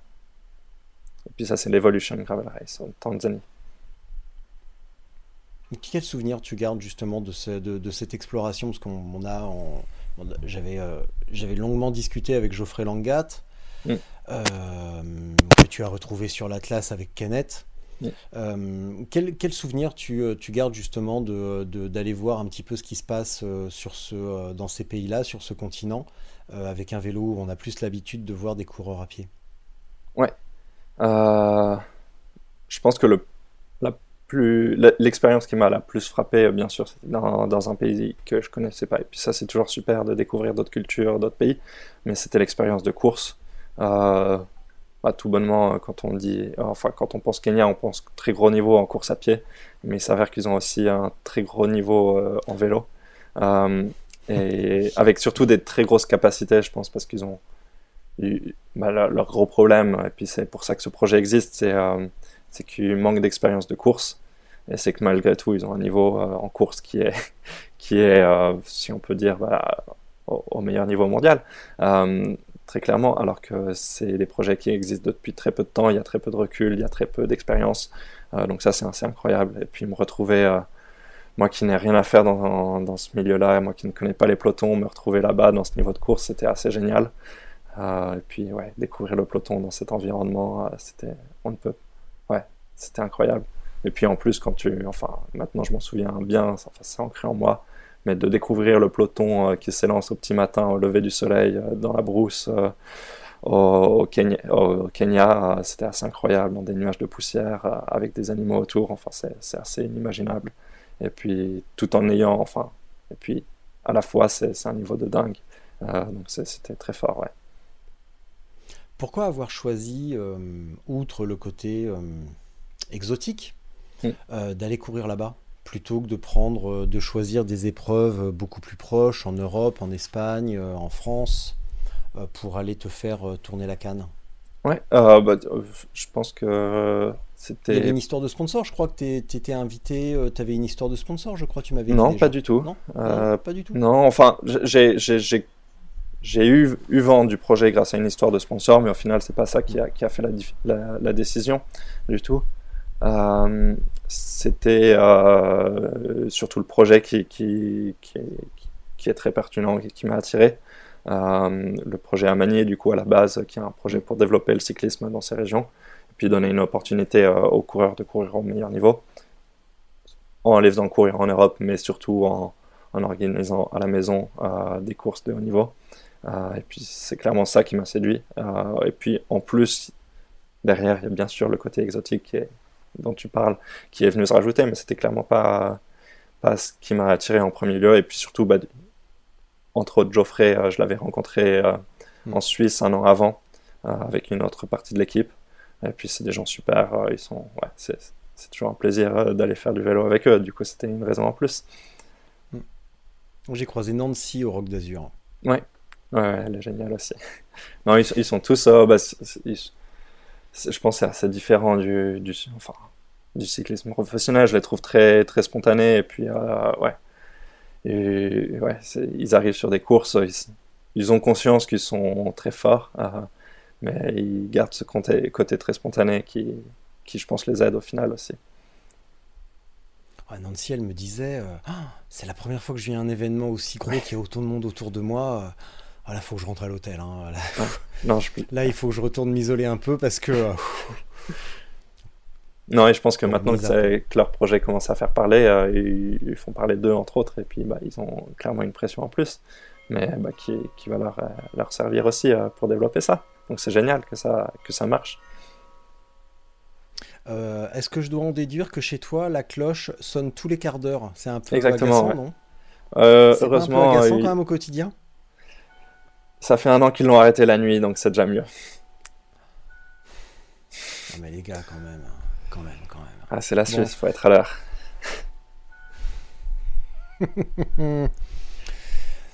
Et 2024 Non, 2023, pardon, ça va ressembler à quoi? Euh, Du coup, c'est toujours en chantier. Euh, mais il y a une chose qui, qui est sûre, enfin qui est sûre, ça dépend pas que de moi, mais qui, que j'aimerais c'est de retourner à la transcontinentale. Euh, parce que bah, j'ai pas été à mon meilleur cette année, puis j'ai encore appris plein de choses, donc il y, a, encore plein de choses à faire. Donc ça, ça, va être l'objectif euh, de l'année qui vient, 2023. Et puis après, bah, toujours euh, d'autres courses, mais ça, ça c'est en, chantier encore. Ça, ça, prolifère quand même. Hein. Tu as remarqué un petit peu, je suppose que comme tout le monde, tu regardes le calendrier des épreuves, notamment sur Dotwatcher, et on peut voir que ça fleurit de tous les côtés. Euh, cette année, il y a eu la Transbalkane, super. Mm. Et là, j'ai découvert euh, une, traversée de l'Arménie euh, au départ de Yerevan. Et c'est dingue comme ça, ça fleurit de tous les côtés. ça t'inspire quoi, ça? Bah, C'est génial, le sport se développe. Non, non, c'est le, sport se développe. Alors forcément, il va y avoir des choses auxquelles il faut faire attention, que ça ne devienne pas la jungle non plus, mais ça se développe. Il y a plein de gens qui s'y mettent, et puis c'est génial parce que bah, c'est pense c'était notre, enfin, on était plein à être passionnés de ça, et puis je pense qu'on peut être que ravi que ça, ça s'ouvre à d'autres, à d'autres personnes, etc. Et puis que c'est aussi naturel aussi que ça se développe. Je pense que c'est dans l'air du temps. Euh, les sports euh, qui ont lieu dans la nature, etc. Euh, c'est dans l'air du temps pour, plein de raisons. mais c'est, je pense, des, mouvements de société aussi. Donc ça se fait, et puis c'est génial. Est-ce que tu peux me rappeler comment tu es passé de la construction des cabanes à 2017 à aller à de Lausanne euh, à quelque part en Occitanie? Parce que ça, j'ai oublié. Ah. Comment on passe de, euh, des cabanes euh, à, 700 km en 48 heures? Déjà, il y avait une étape entre les cabanes et puis la construction et puis le fait d'aller en Occitanie. ce qui m'intéressait en Occitanie, c'était aussi la, fabrication de vélos. Et donc, entre la fabrication de cabanes et puis la longue distance, il y a eu cette étape de fabrication de vélo. Euh, avant que je, roule trop ou quoi que ce soit, c'était surtout la fabrication et l'objet du vélo qui m'intéressait beaucoup.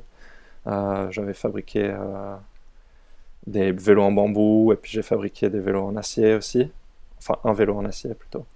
donc il y a eu ces étapes-là et puis après, après aussi de Enfin, au début, je, comme tout le monde, hein, je me suis déplacé à vélo, puis j'y ai pris goût, je me suis dit que je pourrais partir en, vélo. Il n'y a, eu aucun. Ça a été plein de petits déclics plus que d'énormes euh, révélations euh, qui, je pense, sont très rares et, souvent un petit peu romancées. Là, il n'y a rien à romancer, c'était vraiment plein de petites marches euh, qui ont fait que ça, ça en est arrivé là. Donc en fait, si on prend cet événement isolé euh, de quelque part en Occitanie, tu t'es dit, tiens, je vais aller en Occitanie uniquement parce que j'ai envie d'y aller à vélo. Tu ne t'es jamais dit, hey, je vais me mettre à la longue distance, ça a l'air sympa. Ou non, je vais me mettre au bikepacking, ça a l'air chouette. C'était bah. juste l'idée de, l'idée de partir à vélo. De partir à vélo, mais bien sûr, je me, enfin, c'était aussi, euh, ça commençait à faire parler de soi. J'avais entendu parler de la transcontinentale, etc. C'était aussi des choses qui me faisaient rêver. Euh, ça faisait partie du tout. Et puis, mais aussi par exemple le, fait de, voyager comme ça, je l'avais fait avant de faire du vélo, j'avais fait beaucoup d'autostop à travers l'Europe, etc. Donc euh, voilà, dormir dans, des toilettes publiques euh, au milieu de nulle part, je l'avais fait euh, d'une autre manière dans des voyages en autostop ou quoi que ce soit, donc c'était aussi, c'était de manière générale, je pense, le vélo en tant qu'objet qui, a rencontré la passion du voyage et puis qui te file en aiguille, hein, en est devenu ce que je fais maintenant. Euh, ça répond pas à la question de comment tu t'es retrouvé sur un vélo. Parce que tu m'as dit s'il y a l'intérêt pour l'objet, mm. mais l'intérêt pour l'objet, il a fallu quand même que tu te retrouves sur un vélo à un moment donné. Ouais, à la toute base, ouais, c'était pour aller à l'école. Hein. vélo, c'est quoi? Ouais. Ouais, pour aller à l'école, un Vélib à Paris. un Vélib à Paris. Euh, et puis peut-être un petit peu plus sérieusement derrière, c'était euh, la mode du pignon fixe. Et puis voilà, je me suis acheté un pignon fixe pour aller, aller à l'école. Et puis euh, ça a été le début. Et puis on, bricolait beaucoup les pignons fixes. C'était un petit peu l'idée derrière, de bricoler son propre vélo. Puis après, il a fallu fabriquer son propre pignon fixe, qui était l'étape un petit peu après. Est-ce que tu en es toujours à vouloir concevoir ton propre vélo là? Donc maintenant tu es sur Albion. Est-ce que mm. c'est quand même un projet qui te, qui te taraude toujours au vu de ton expérience de, concevoir un vélo qui serait vraiment le fruit de, tes connaissances euh, en design, mais également de ton expérience de coureur ah, bah, Ça a été fait. Euh, j'ai déjà fait mon propre vélo pour la transcontinentale. Euh, j'avais après entre temps j'ai fait des pardon? Le vélo vert le vélo vert exactement oui, le vélo vert. Mais, maintenant, maintenant, euh, tu as encore plus de connaissances et d'expérience. Est-ce que mm. c'est toujours un truc qui t'intéresse?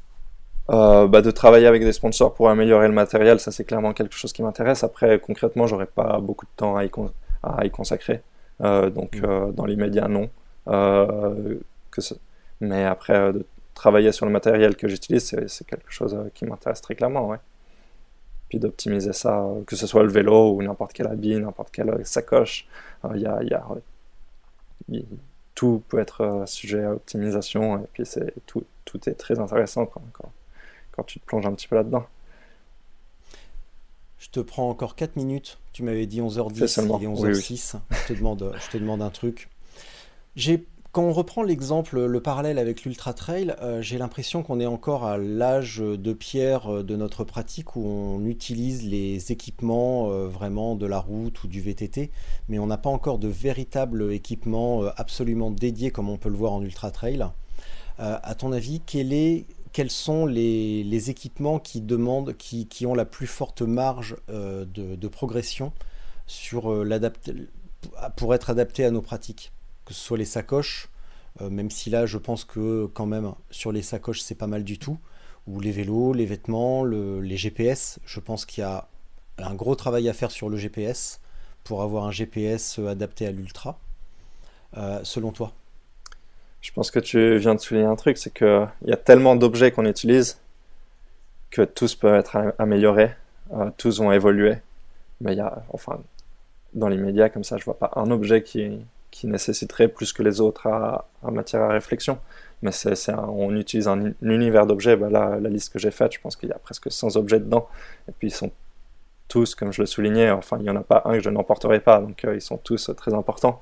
Euh, et puis bah, ça, je pense que c'est plus de, le travail sur la globalité, euh, l'ensemble, mm. moi qui m'intéresse. après, il y a toujours des, petites évolutions à faire pour chaque objet, mais il n'y aura pas un gros gap dans, dans, dans un objet spécifique même euh, au niveau du vélo, euh, c'est assez naturel qu'on utilise un vélo de route pour une course sur route. Il n'y a pas des grosses différences euh, de, de géométrie ou quoi que ce soit qui devrait être changé entre un vélo pour de l'ultra ou un vélo de course.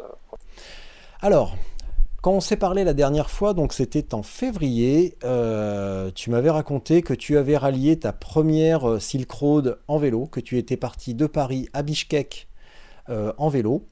Donc euh, bon, ça paraissait marrant à l'époque hein, déjà, mais ce que l'on ne sait pas, c'est que cet été, tu as enchaîné Transcontinental euh, avec euh, l'Atlas Mountain Race, mais que tu as rallié Marrakech à vélo. Exactement, ouais. Alors, tu as beaucoup trop de temps libre?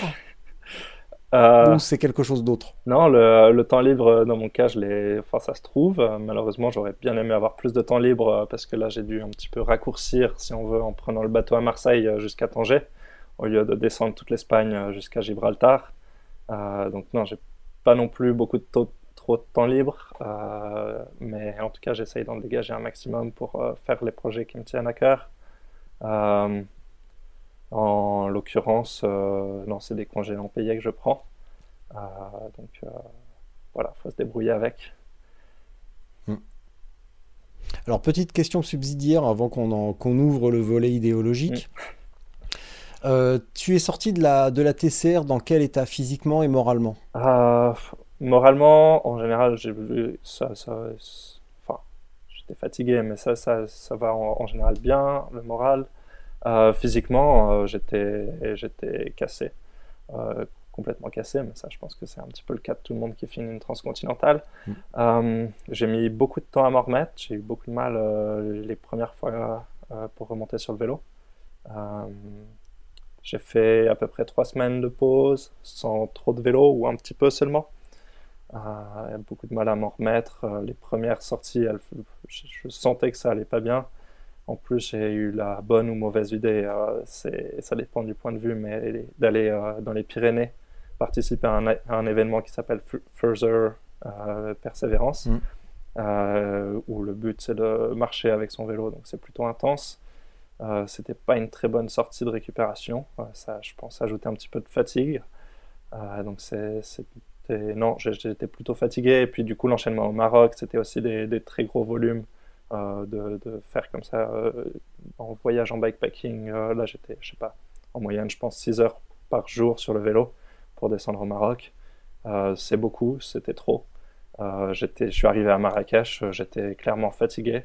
Et donc c'est d'autant plus cool d'avoir pu, pu euh, d'avoir pu rouler euh, comme je l'ai fait. Euh, j'étais d'autant plus satisfait parce que c'était, j'en menais pas large au départ. Quoi. J'avais quelques doutes quant mm. à mon état de forme. Tu es arrivé à Marrakech combien de, jours avant le départ Trois jours avant. Ouais. Et puis pendant ces trois jours, j'avais. Premier tour de roue. Pardon. Et les, premiers, euh, disons, les deux premières journées sur l'Atlas ont été comment ou, au moins la première journée avec le départ ultra rapide sur le plat et la première montée, quelles étaient les sensations? Euh, J'arrivais pas à rouler aussi vite que je l'aimerais. Quand je parlais de rouler lentement, là j'étais encore plus lent que, lentement euh, un jour où je suis frais. J'ai eu un bon gros coup de mou la première journée. Bah, je sentais clairement que j'étais fatigué. Euh, mais aussi, ça, ça aide à, maintenir son cap, de, de rouler lentement quand tu n'as pas le choix euh, de rouler à un autre rythme. ça, c'est aussi quelque chose. Donc là, tu roulais à ton rythme parce que tu étais collé au chemin. Tu n'avais pas le choix. Même si tu avais voulu faire la course, de toute façon, tu ne pouvais pas. Ouais, difficilement. Quoi. J'aurais vite senti que c'était une bêtise. Et à quel moment tu euh, as senti que ça se débloquait un petit peu quand même le deuxième jour, ça allait bien. J'étais à peu près au, même rythme. Enfin, j'étais au même rythme que j'étais en tête de course la journée. En tout cas, après, j'ai dormi. J'ai un petit peu. Euh, ils, sont, ils ont gagné un petit peu d'avance. Euh, la deuxième journée, ça allait bien. Du coup, la troisième, ça allait pas vraiment bien du tout. Mais ça, c'était plus la chaleur et des problèmes euh, un petit peu liés à la course.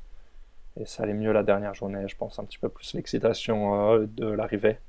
Mais j'ai mm. jamais eu de, de gros coups, de gros points positifs où je me suis dit, ah là, je roule vite. En fait, j'ai eu l'impression de rouler un cran en dessous de ma vitesse maximum euh, tout du long. Je reviens sur l'aspect euh, récupération. Après, entre la TCR et cette excellente idée d'aller faire ce truc dans les Pyrénées, ton coach t'a pas dit que c'était une mauvaise idée d'y aller ou, euh, ou, il te l'a pas dit? Alors le... ça, voulait rien dire comme phrase. Non, non, mais tout à fait compréhensible. Il m'a dit que la mauvaise idée, ça serait de faire la course dans les Pyrénées. C'est en quoi il avait mm. bien raison. Euh, après, bah, le, but, c'est on, se base sur euh, le dialogue. Hein. On, en parle forcément. C'est clair que c'était. Il m'a pas dit que c'était la meilleure idée que je puisse avoir. Euh, mais le but, c'est aussi d'avoir un petit peu de plaisir. Et puis là, ça me faisait vraiment plaisir d'aller dans, dans, les, dans les Pyrénées. ouais, non. Euh, c'était l'idée.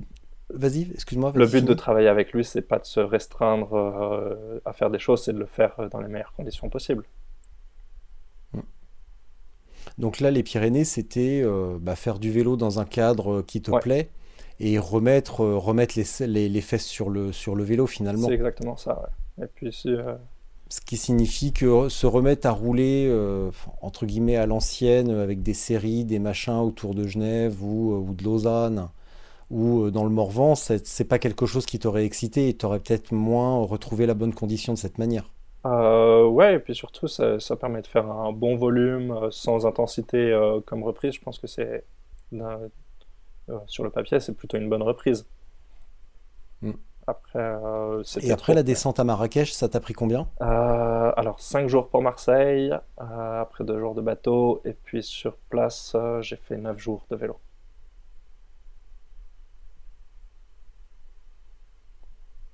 Pour rejoindre Marrakech, quand tu es descendu du bateau, tu as mis combien de temps à descendre à Marrakech Euh, du coup, 9 jours pour faire Mara- euh, Tanger-Marrakech. Tanger-Marrakech. Ouais, Tanger-Marrakech. Ok. Donc tu as quand même eu un petit peu de repos dans le, dans le bateau. S'il n'y a pas eu trop de houle et que tu n'as pas vomi euh, intégralement sur toi, euh, si, ça a bougé un peu? Euh, non, ça bougeait, mais ça allait bien pour moi, heureusement. Et puis, non, c'était clairement nécessaire de se reposer dans le bateau aussi, hein, parce que, enfin, à chaque étape du voyage, j'ai senti que j'étais fatigué, donc euh, à chaque fois, le repos était bienvenu. Bon alors pourquoi t'es parti en... Pourquoi t'es descendu? Pourquoi alors franchement pff, Marin quoi, marin. Ce sens de l'inutilité. Pourquoi aller lentement alors qu'on pourrait se contenter d'aller vite en avion? Ah, Franchement, je ne comprends pas. bah, Explique-moi ça part, euh, ça part d'un constat euh, qui est assez basique, et puis une question récurrente euh, aujourd'hui, c'est que euh, l'avion, ça pollue, et que le vélo, ça ne pollue pas. Euh, donc, tant qu'à faire, autant utiliser son vélo. Alors là, c'est clair que c'est loin, ça peut paraître super impressionnant. Euh, ouais, euh, mais le fait de le faire à vélo, ça, démystifie bien les distances. Et puis, on se rend compte que, bah, Lausa- Lausanne, Marrakech, ça se fait en vélo, ça se fait dans un temps assez rai- raisonnable. Alors certes, je suis super entraîné, mais je pense que c'est aussi faisable par euh, des gens qui sont bien moins entraînés. Euh, et puis ça, ouais, ça démystifie la chose. Et puis au final, euh, c'est un bon prétexte, une bonne idée pour aller faire un voyage. Et puis, de mon point de vue, ça donne une dimension à ce voyage au Maroc qui, je, je, serais peut-être resté un petit peu sur ma faim si j'y allais juste pour la course, qui est certes in- incroyable, mais là, ça donne toute une autre dimension à ce voyage. Euh, on découvre le Maroc, on découvre d'autres endroits du Maroc auxquels euh, on n'aurait peut-être pas pensé à aller en tant que touriste. Euh, mais et du coup, pour tous ces aspects-là, c'était c'était banco, quoi. Ça, ça valait vraiment le coup. Question subsidiaire, euh, tu voyages avec tout ton barda pour faire euh, Lausanne-Marrakech. Qu'est-ce que tu fais de ton bordel en trop quand, euh, quand tu arrives au départ à Marseille? Tu donnes un petit baluchon à Nelson, Euh, au départ à Marrakech, du coup.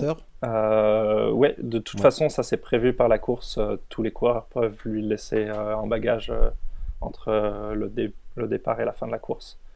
Donc ça, je lui ai confié tout ce que j'avais en trop. Donc, la raison de ton trajet Lausanne-Marrakech, c'était uniquement pour pouvoir envoyer des cartes postales tout du long, tout du long, ou il y avait quand même quelque chose? Non, mais je creuse parce que tu me l'as Ouais. dit, donc euh, je sais, mais simplement je te sens timide.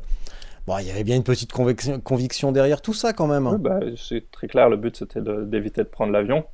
Euh, bah, parce que ouais, l'impact écologique de, la- de l'avion est énorme. Et puis, euh, je pense que c'est difficilement euh, soutenable de continuer comme on le fait actuellement.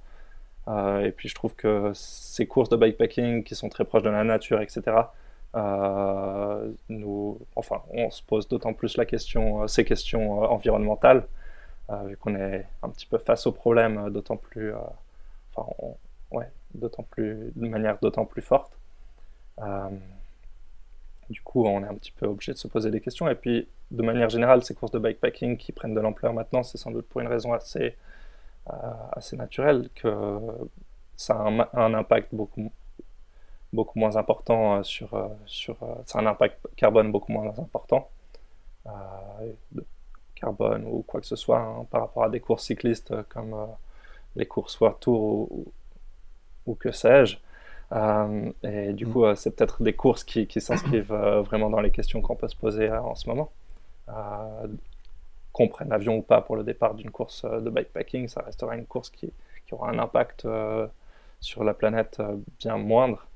Et puis de penser à, enfin, le but c'est pas d'arrêter de faire du sport, c'est pas d'arrêter de d'avoir des loisirs, mais c'est de penser à comment on peut faire du sport, comment avoir des loisirs euh, en ayant moins d'impact sur la planète. Et puis Mm. ça, c'est les courses de bikepacking euh, sont peut-être une réponse euh, assez pertinente.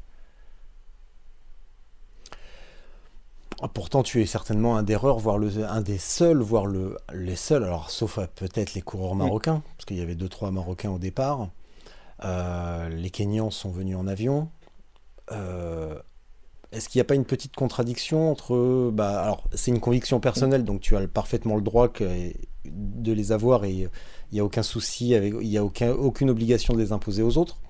Mais euh, vu que tu étais le seul, est-ce que, entre guillemets, on peut se demander, euh, bah c'est bien, mais à quoi ça sert si tu es le seul sur 200 au départ? Euh, C'est en effet. Disons 195. Le, point de vue de la réflexion est très personnel. après, je pense que aussi ça, ça peut, ce serait génial que ça en inspire d'autres. Que oui, il, faut bien, il, faut bien, il faut bien un, pour, un, un pionnier pour se mm. casser les dents contre un mur. Et puis euh, aussi, par, exemple, pour un petit peu démystifier la chose, euh, au retour, je ne suis pas rentré en vélo, je suis rentré en transport public, si on, veut, on peut dire comme ça, en prenant le bus, le bateau et le train.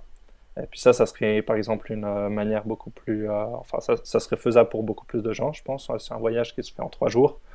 trois jours, c'est plus à la portée de beaucoup de monde mm. que de prendre trois semaines. Euh, mais même trois semaines, euh, ça peut paraître euh, moins, moins énorme comme contrainte.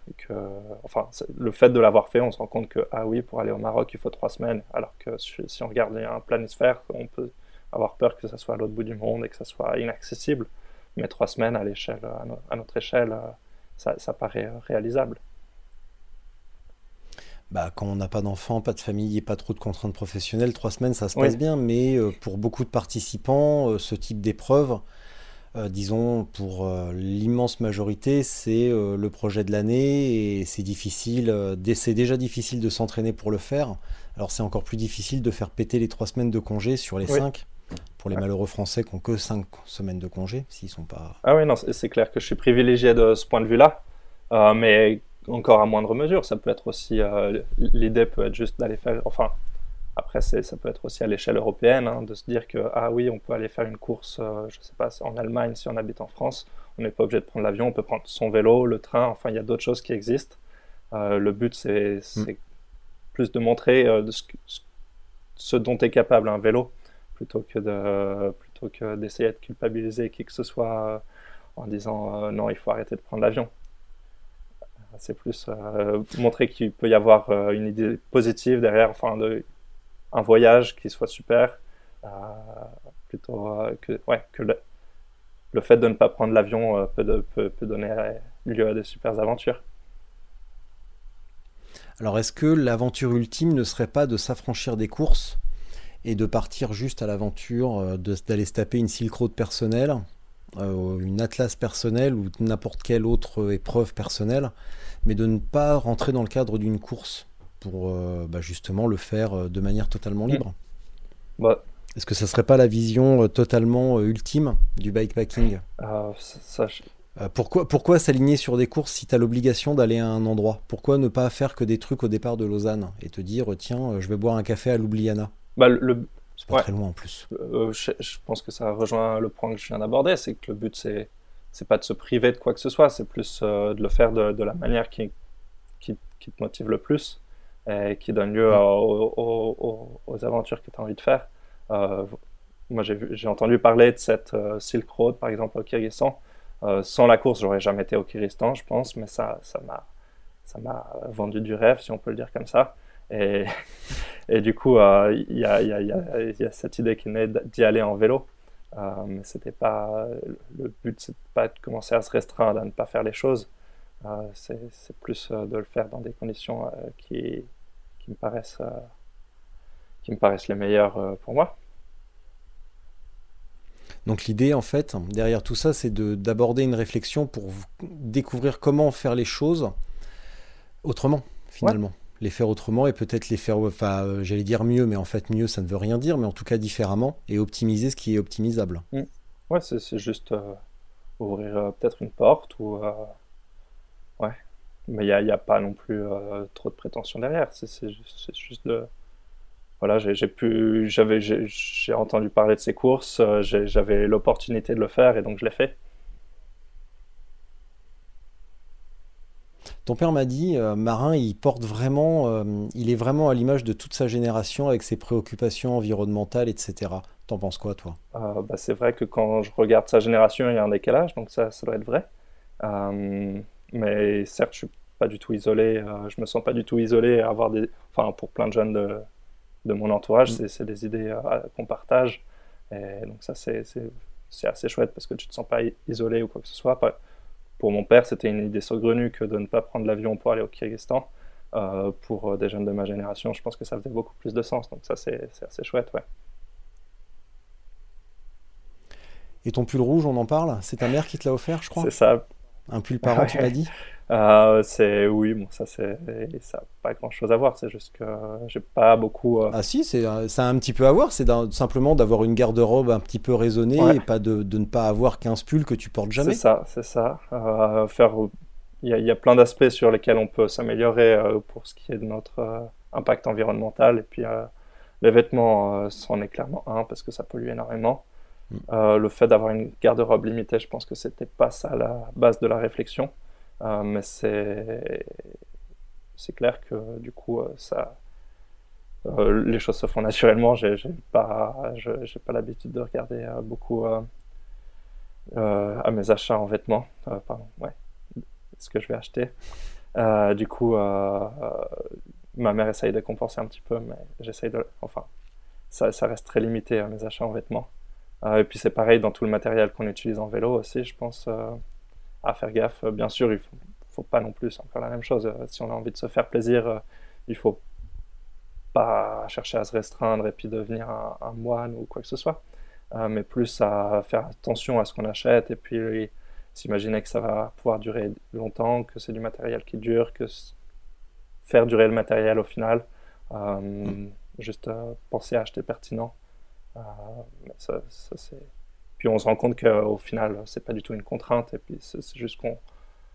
Euh, ça peut-être nous amène à réfléchir plus au matériel qu'on euh, utilise, etc. Donc c'est aussi intéressant.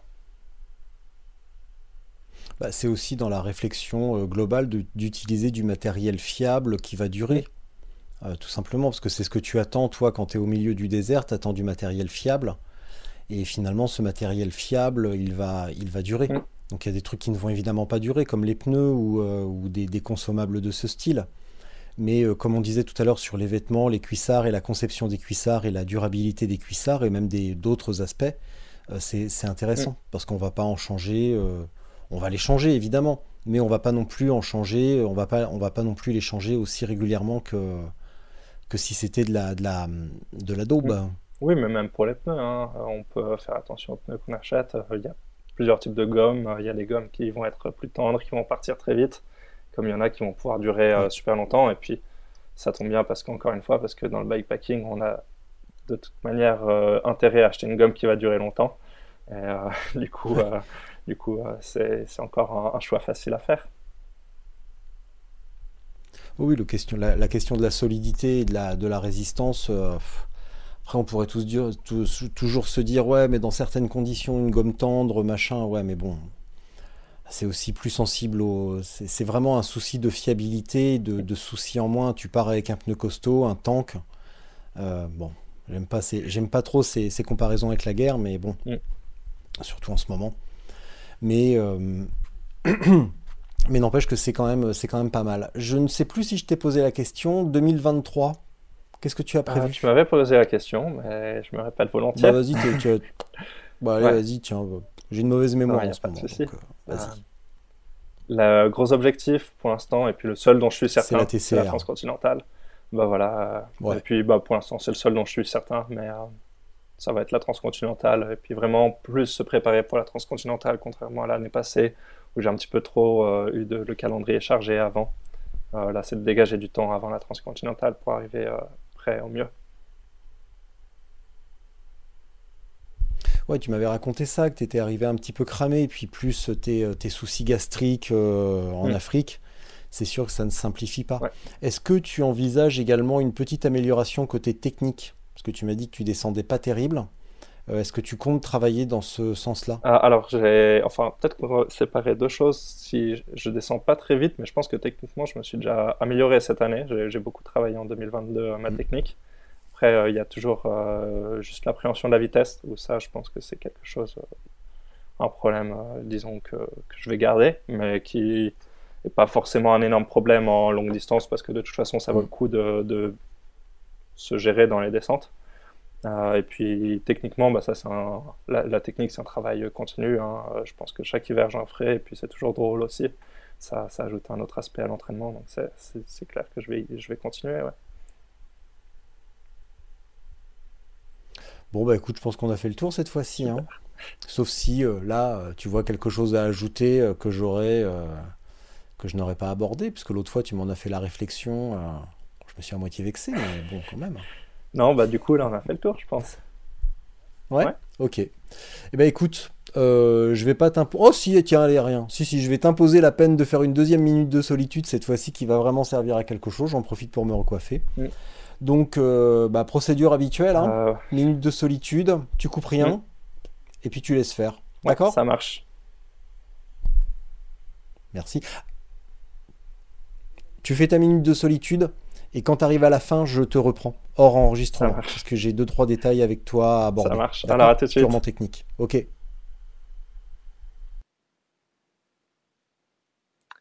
Alors, la minute de solitude. Euh,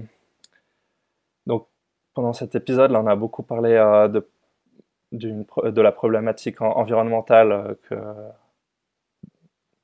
dont on est, euh, pardon, dont, on peut faire face aussi dans le monde du vélo. Enfin, c'est clairement une problématique qui ne nous est pas étrangère.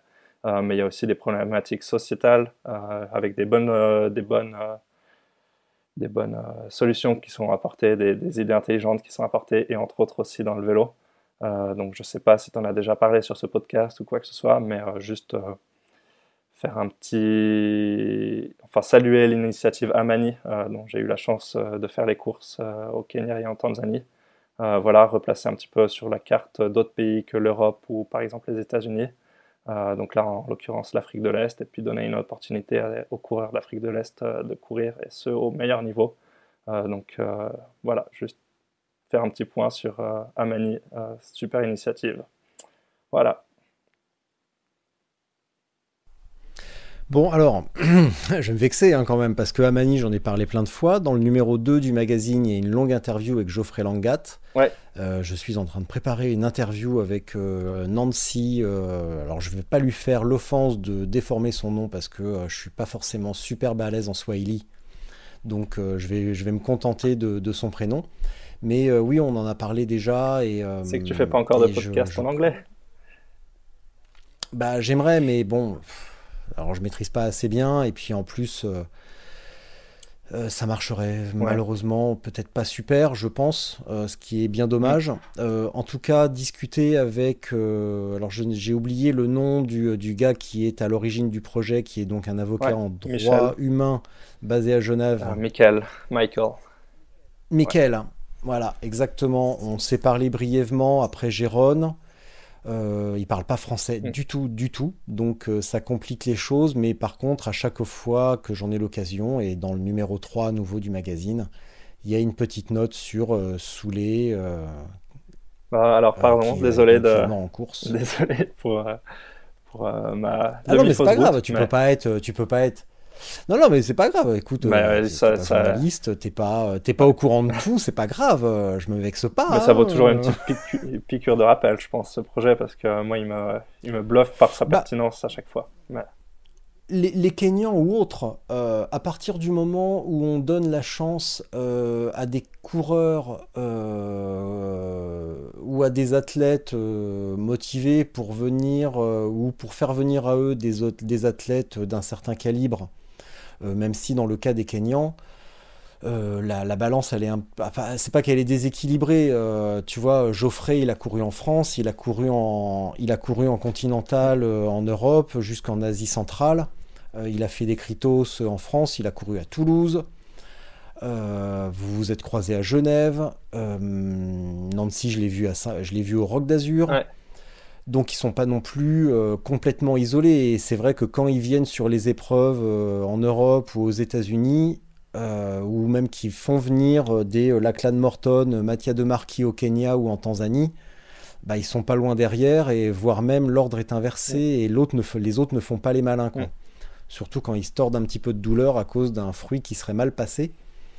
Euh, donc la, question de, leur place et de la pertinence de leur place dans le sport ne se pose absolument pas, parce que Geoffrey, pour mémoire, à 18 ans, il faisait le 10 km à pied en, 10, en 31 minutes. Donc ça te place. Et puis après à vélo, il a couru en, en, Conti. Donc c'est un bon petit niveau pro. C'est loin du World Tour, mais c'est quand même largement plus vite que nous tous. donc ça, ça arrache fort ça arrache fort. et, on le voit maintenant même en World Tour avec le, le mec de, de Wanty Intermarché euh, qui a gagné cette année Ganvevel Game. Euh, la question ne se pose plus. Euh, la question de leur pertinence dans le sport ne se pose plus du tout. Et il y a bien des années, beaucoup de monde rigolait avec une équipe de Japonais. Et aujourd'hui, la question, eux non, pour eux non plus, ne se pose plus. Quoi. Une fois qu'est comblé l'écart culturel et le, ouais, le, le, ouais, vraiment l'écart culturel et la culture cycliste telle qu'on l'a en, en, France, en Angleterre, en Belgique, en Italie, en Espagne, une fois qu'ils ont compris les rudiments, euh, vu que physiquement ils sont largement gâtés et qu'ils savent courir, il ah, n'y a pas à rougir. Quoi. Bah après, il n'y a pas à rougir du tout. Justement, moi, ce qui me bluffe encore plus dans, la, dans le projet Mani, c'est la pertinence dont c'est, enfin, la manière dont les choses sont faites. Enfin, cette idée aussi mm. d'amener du gros niveau au, au Kenya, c'est pas le cas de tous les développements, euh, de tous les projets de développement. C'est c'est fait pertinemment d'un bout à l'autre. Alors, ce qui réunit vraiment les conditions pour qu'ils soient au, mieux. Euh, sur, quand ils arrivent en Europe, euh, les gens sont bienveillants autour d'eux, etc. Donc ça aide vraiment. Euh, mais quand on peut voir d'autres projets de développement, on se rend compte que c'est pas les, les conditions sont pas réunies pour que ça marche, quoi. Ouais. Mais là où tu as entièrement raison sur le développement, c'est que, et Geoffrey et Nancy me l'ont vraiment dit, je lui ai posé la question par exemple à, à Nancy, comment tu es venu au vélo? Euh, et, elle m'a répondu bah, un petit peu avec une parabole, euh, comme Geoffrey, c'est que avant, quand ils étaient plus jeunes, ils voyaient que des coureurs à pied. Euh, Nancy, elle habite à Nairobi, Geoffrey, il habite à Iten. Et avant, ils ne voyaient que des coureurs. Et maintenant, quand ils vont rouler, il y a plein d'enfants qui leur demandent Mais qu'est-ce que tu fais C'est quoi Et l'exemple, il n'est pas seulement de développer des coureurs du Team mais aussi de susciter une émulation et de montrer à la population locale qu'il n'y a pas que la course à pied, que le salut entre guillemets de la famille ne passe pas juste par le marathon et de, euh, de prendre des, euh, des, tonnes de PO pour, euh, pour racler une saison en Europe. Il y a aussi d'autres alternatives pour vivre, pour vivre d'un sport et de manière honorable, sans avoir à tomber dans les travers de l'athlétisme mondial. Parce que le marathon, le marathon mondial et spécialement le marathon kényan, bah c'est quand même quand même la plaie. C'est un autre sport. Bah, enfin, non, mais c'est, c'est à l'opposé du bikepacking. Et puis surtout, ouais, quand, quand je vois l'impact, enfin. Euh, je sais pas, on a, on a toujours dit euh, il y a un esprit bikepacking, il y a un esprit gravel, il y a un esprit trail. Euh, sur le dernier Sierzinal, le mec qui gagne, c'est un Kenyan. J'ai oublié son nom parce que j'ai remarqué cette tendance. On est beaucoup à l'avoir noté que quand tu as un coureur européen en tête, on dit euh, machin, l'espagnol ou l'italienne truc ou euh, l'européen machin, enfin on dit pas l'européen, mais quand il y a trois Kenyans, on dit euh, les trois Kenyans de tête, on cite pas leur nom, on dit les trois Kenyans. Et ça c'est quand même c'est quand même assez étonnant quoi, ça fait très très OSS. Bon là tu as, pris un mauvais exemple, lui il a été testé, il a été testé positif. Bah oui. bah oui, c'est ça. C'est qu'on parle d'esprit trail, là tu me dis le bikepacking c'est différent. Mais au bout du compte, euh, non, trail, je, différent par rapport à, d'autres questions. Enfin, quand disons que le, le, marathon euh, de, je crois c'est le marathon de Berlin, c'est sponsorisé par Ineos. Je pense qu'on a un petit peu de marge euh, au, dans le bikepacking avant que ça soit le cas. Ah bah oui, quand plus par rapport à l'esprit général de l'événement. Oui, bien sûr. Bah là, c'est vraiment le sport de masse, et puis c'est un sport, enfin, de toute façon, c'est centenaire, etc. Il y a une histoire énorme. Euh, comme euh, récemment avec Sofiane, on parlait de la couverture média, etc. Et quelqu'un sur les réseaux m'a dit euh, Ouais, mais il y a la même chose en voile. et c'est pas parce qu'en bikepacking c'est super loin qu'il pourrait pas y avoir de couverture. En voile, il y a une couverture. Ouais, mais la voile, c'est des centaines des centaines d'années d'exploration, de, de, conquête, de trucs, de courses. alors que le bikepacking, ouais, c'est 15 ans quoi. Donc on n'en est pas encore à attirer, euh, non, et puis... à attirer euh, Groupama et, euh, et Ineos. Mais tant mieux d'un côté, moi. Ça, ça me réjouit. Carrément, parce ouais. Carrément qu'ils restent où ils sont. On n'a pas besoin d'eux. Bon bah voilà, tu vois, finalement on aura un petit peu, un petit peu dévié du, truc. Surtout que j'ai laissé l'enregistrement tourner pour ah info. Hein. Bah, ah, oui.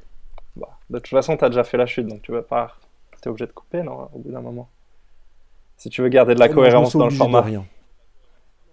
Non, la cohérence, c'est... non, non, la cohérence, ça veut rien dire du tout. La cohérence, euh, non, non, ce qui compte, c'est l'histoire qu'on raconte et la chute, on la trouve différemment, mais la cohérence, euh, ça, c'est de la connerie, ça.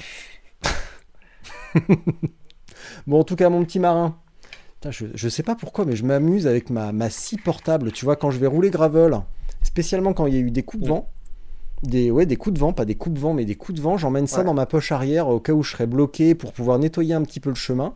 Ah, ça fait un peu psychopathe quand même, tu vois, parce que je m'amuse avec ça, je pourrais scier ma table. Mais en fait, non, c'est juste, euh, mm. c'est juste que j'aime bien avoir un outil tranchant à la main, c'est euh, c'est bah, Comme je te disais dans le dernier épisode, hein, toujours un couteau sur soi. Ouais. C'est pas forcément bah, C'est déjà du beau couteau là. Hein, euh. Ouais. Mais c'est l'esprit. Ouais.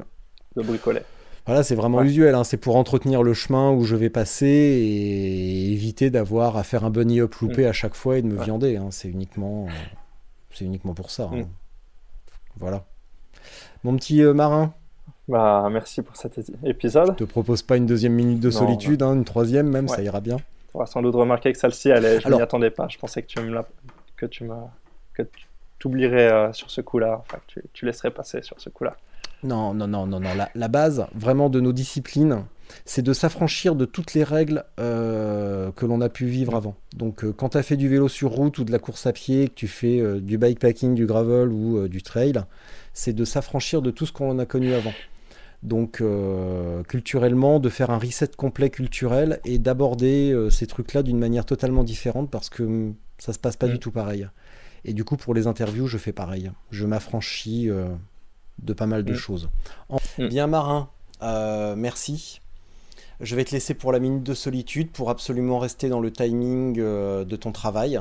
Donc merci, à très bientôt. Je t'envoie un mail pour les détails euh, indispensables. Quand tu as terminé ta minute de solitude, tu quittes ton ordinateur, tu te souviens, tu ne touches pas à cet onglet, tu laisses ton ordinateur ouvert pour le téléchargement et qu'on n'ait pas la galère de la dernière fois avec une semaine pour tout faire.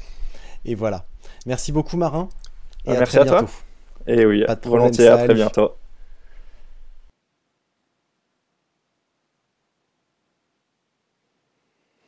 Alors, la minute de solitude, ah, ça tombe bien parce qu'on l'a pas trop évoqué euh, pendant cet échange, euh, mais il y a un sujet qu'on a complètement euh, laissé. C'est par exemple le fait que je sois allé au Maroc, non pas en avion, mais en vélo. Euh, bon, je ne vais pas épiloguer là-dessus, mais c'est l'idée, c'était de euh, ne plus prendre l'avion pour des raisons écologiques. Euh, après ça, c'est des choix personnels aussi, c'était aussi matière à une belle aventure, mais c'était plus pour répondre, rebondir sur la responsabilité du sport face aux enjeux environnementaux actuels qui sont d'autant plus présents en ce mois d'octobre où il fait super chaud. Et je pense qu'on bat un petit peu des records de température. Euh, il y a une Coupe du Monde qui va se passer au Qatar très bientôt. Euh, que à titre personnel je ne regarderai pas. Euh, et puis voilà, je pense juste pour rappeler la responsabilité du sport face à ces enjeux qui sont hyper importants. J'ai l'impression malheureusement qu'on n'en parle pas assez, surtout dans un dans un sport euh, qui est très axé nature, où c'est notre terrain de jeu. Euh, voilà, peut-être juste, ça serait chouette d'en parler plus. Et voilà, bonne journée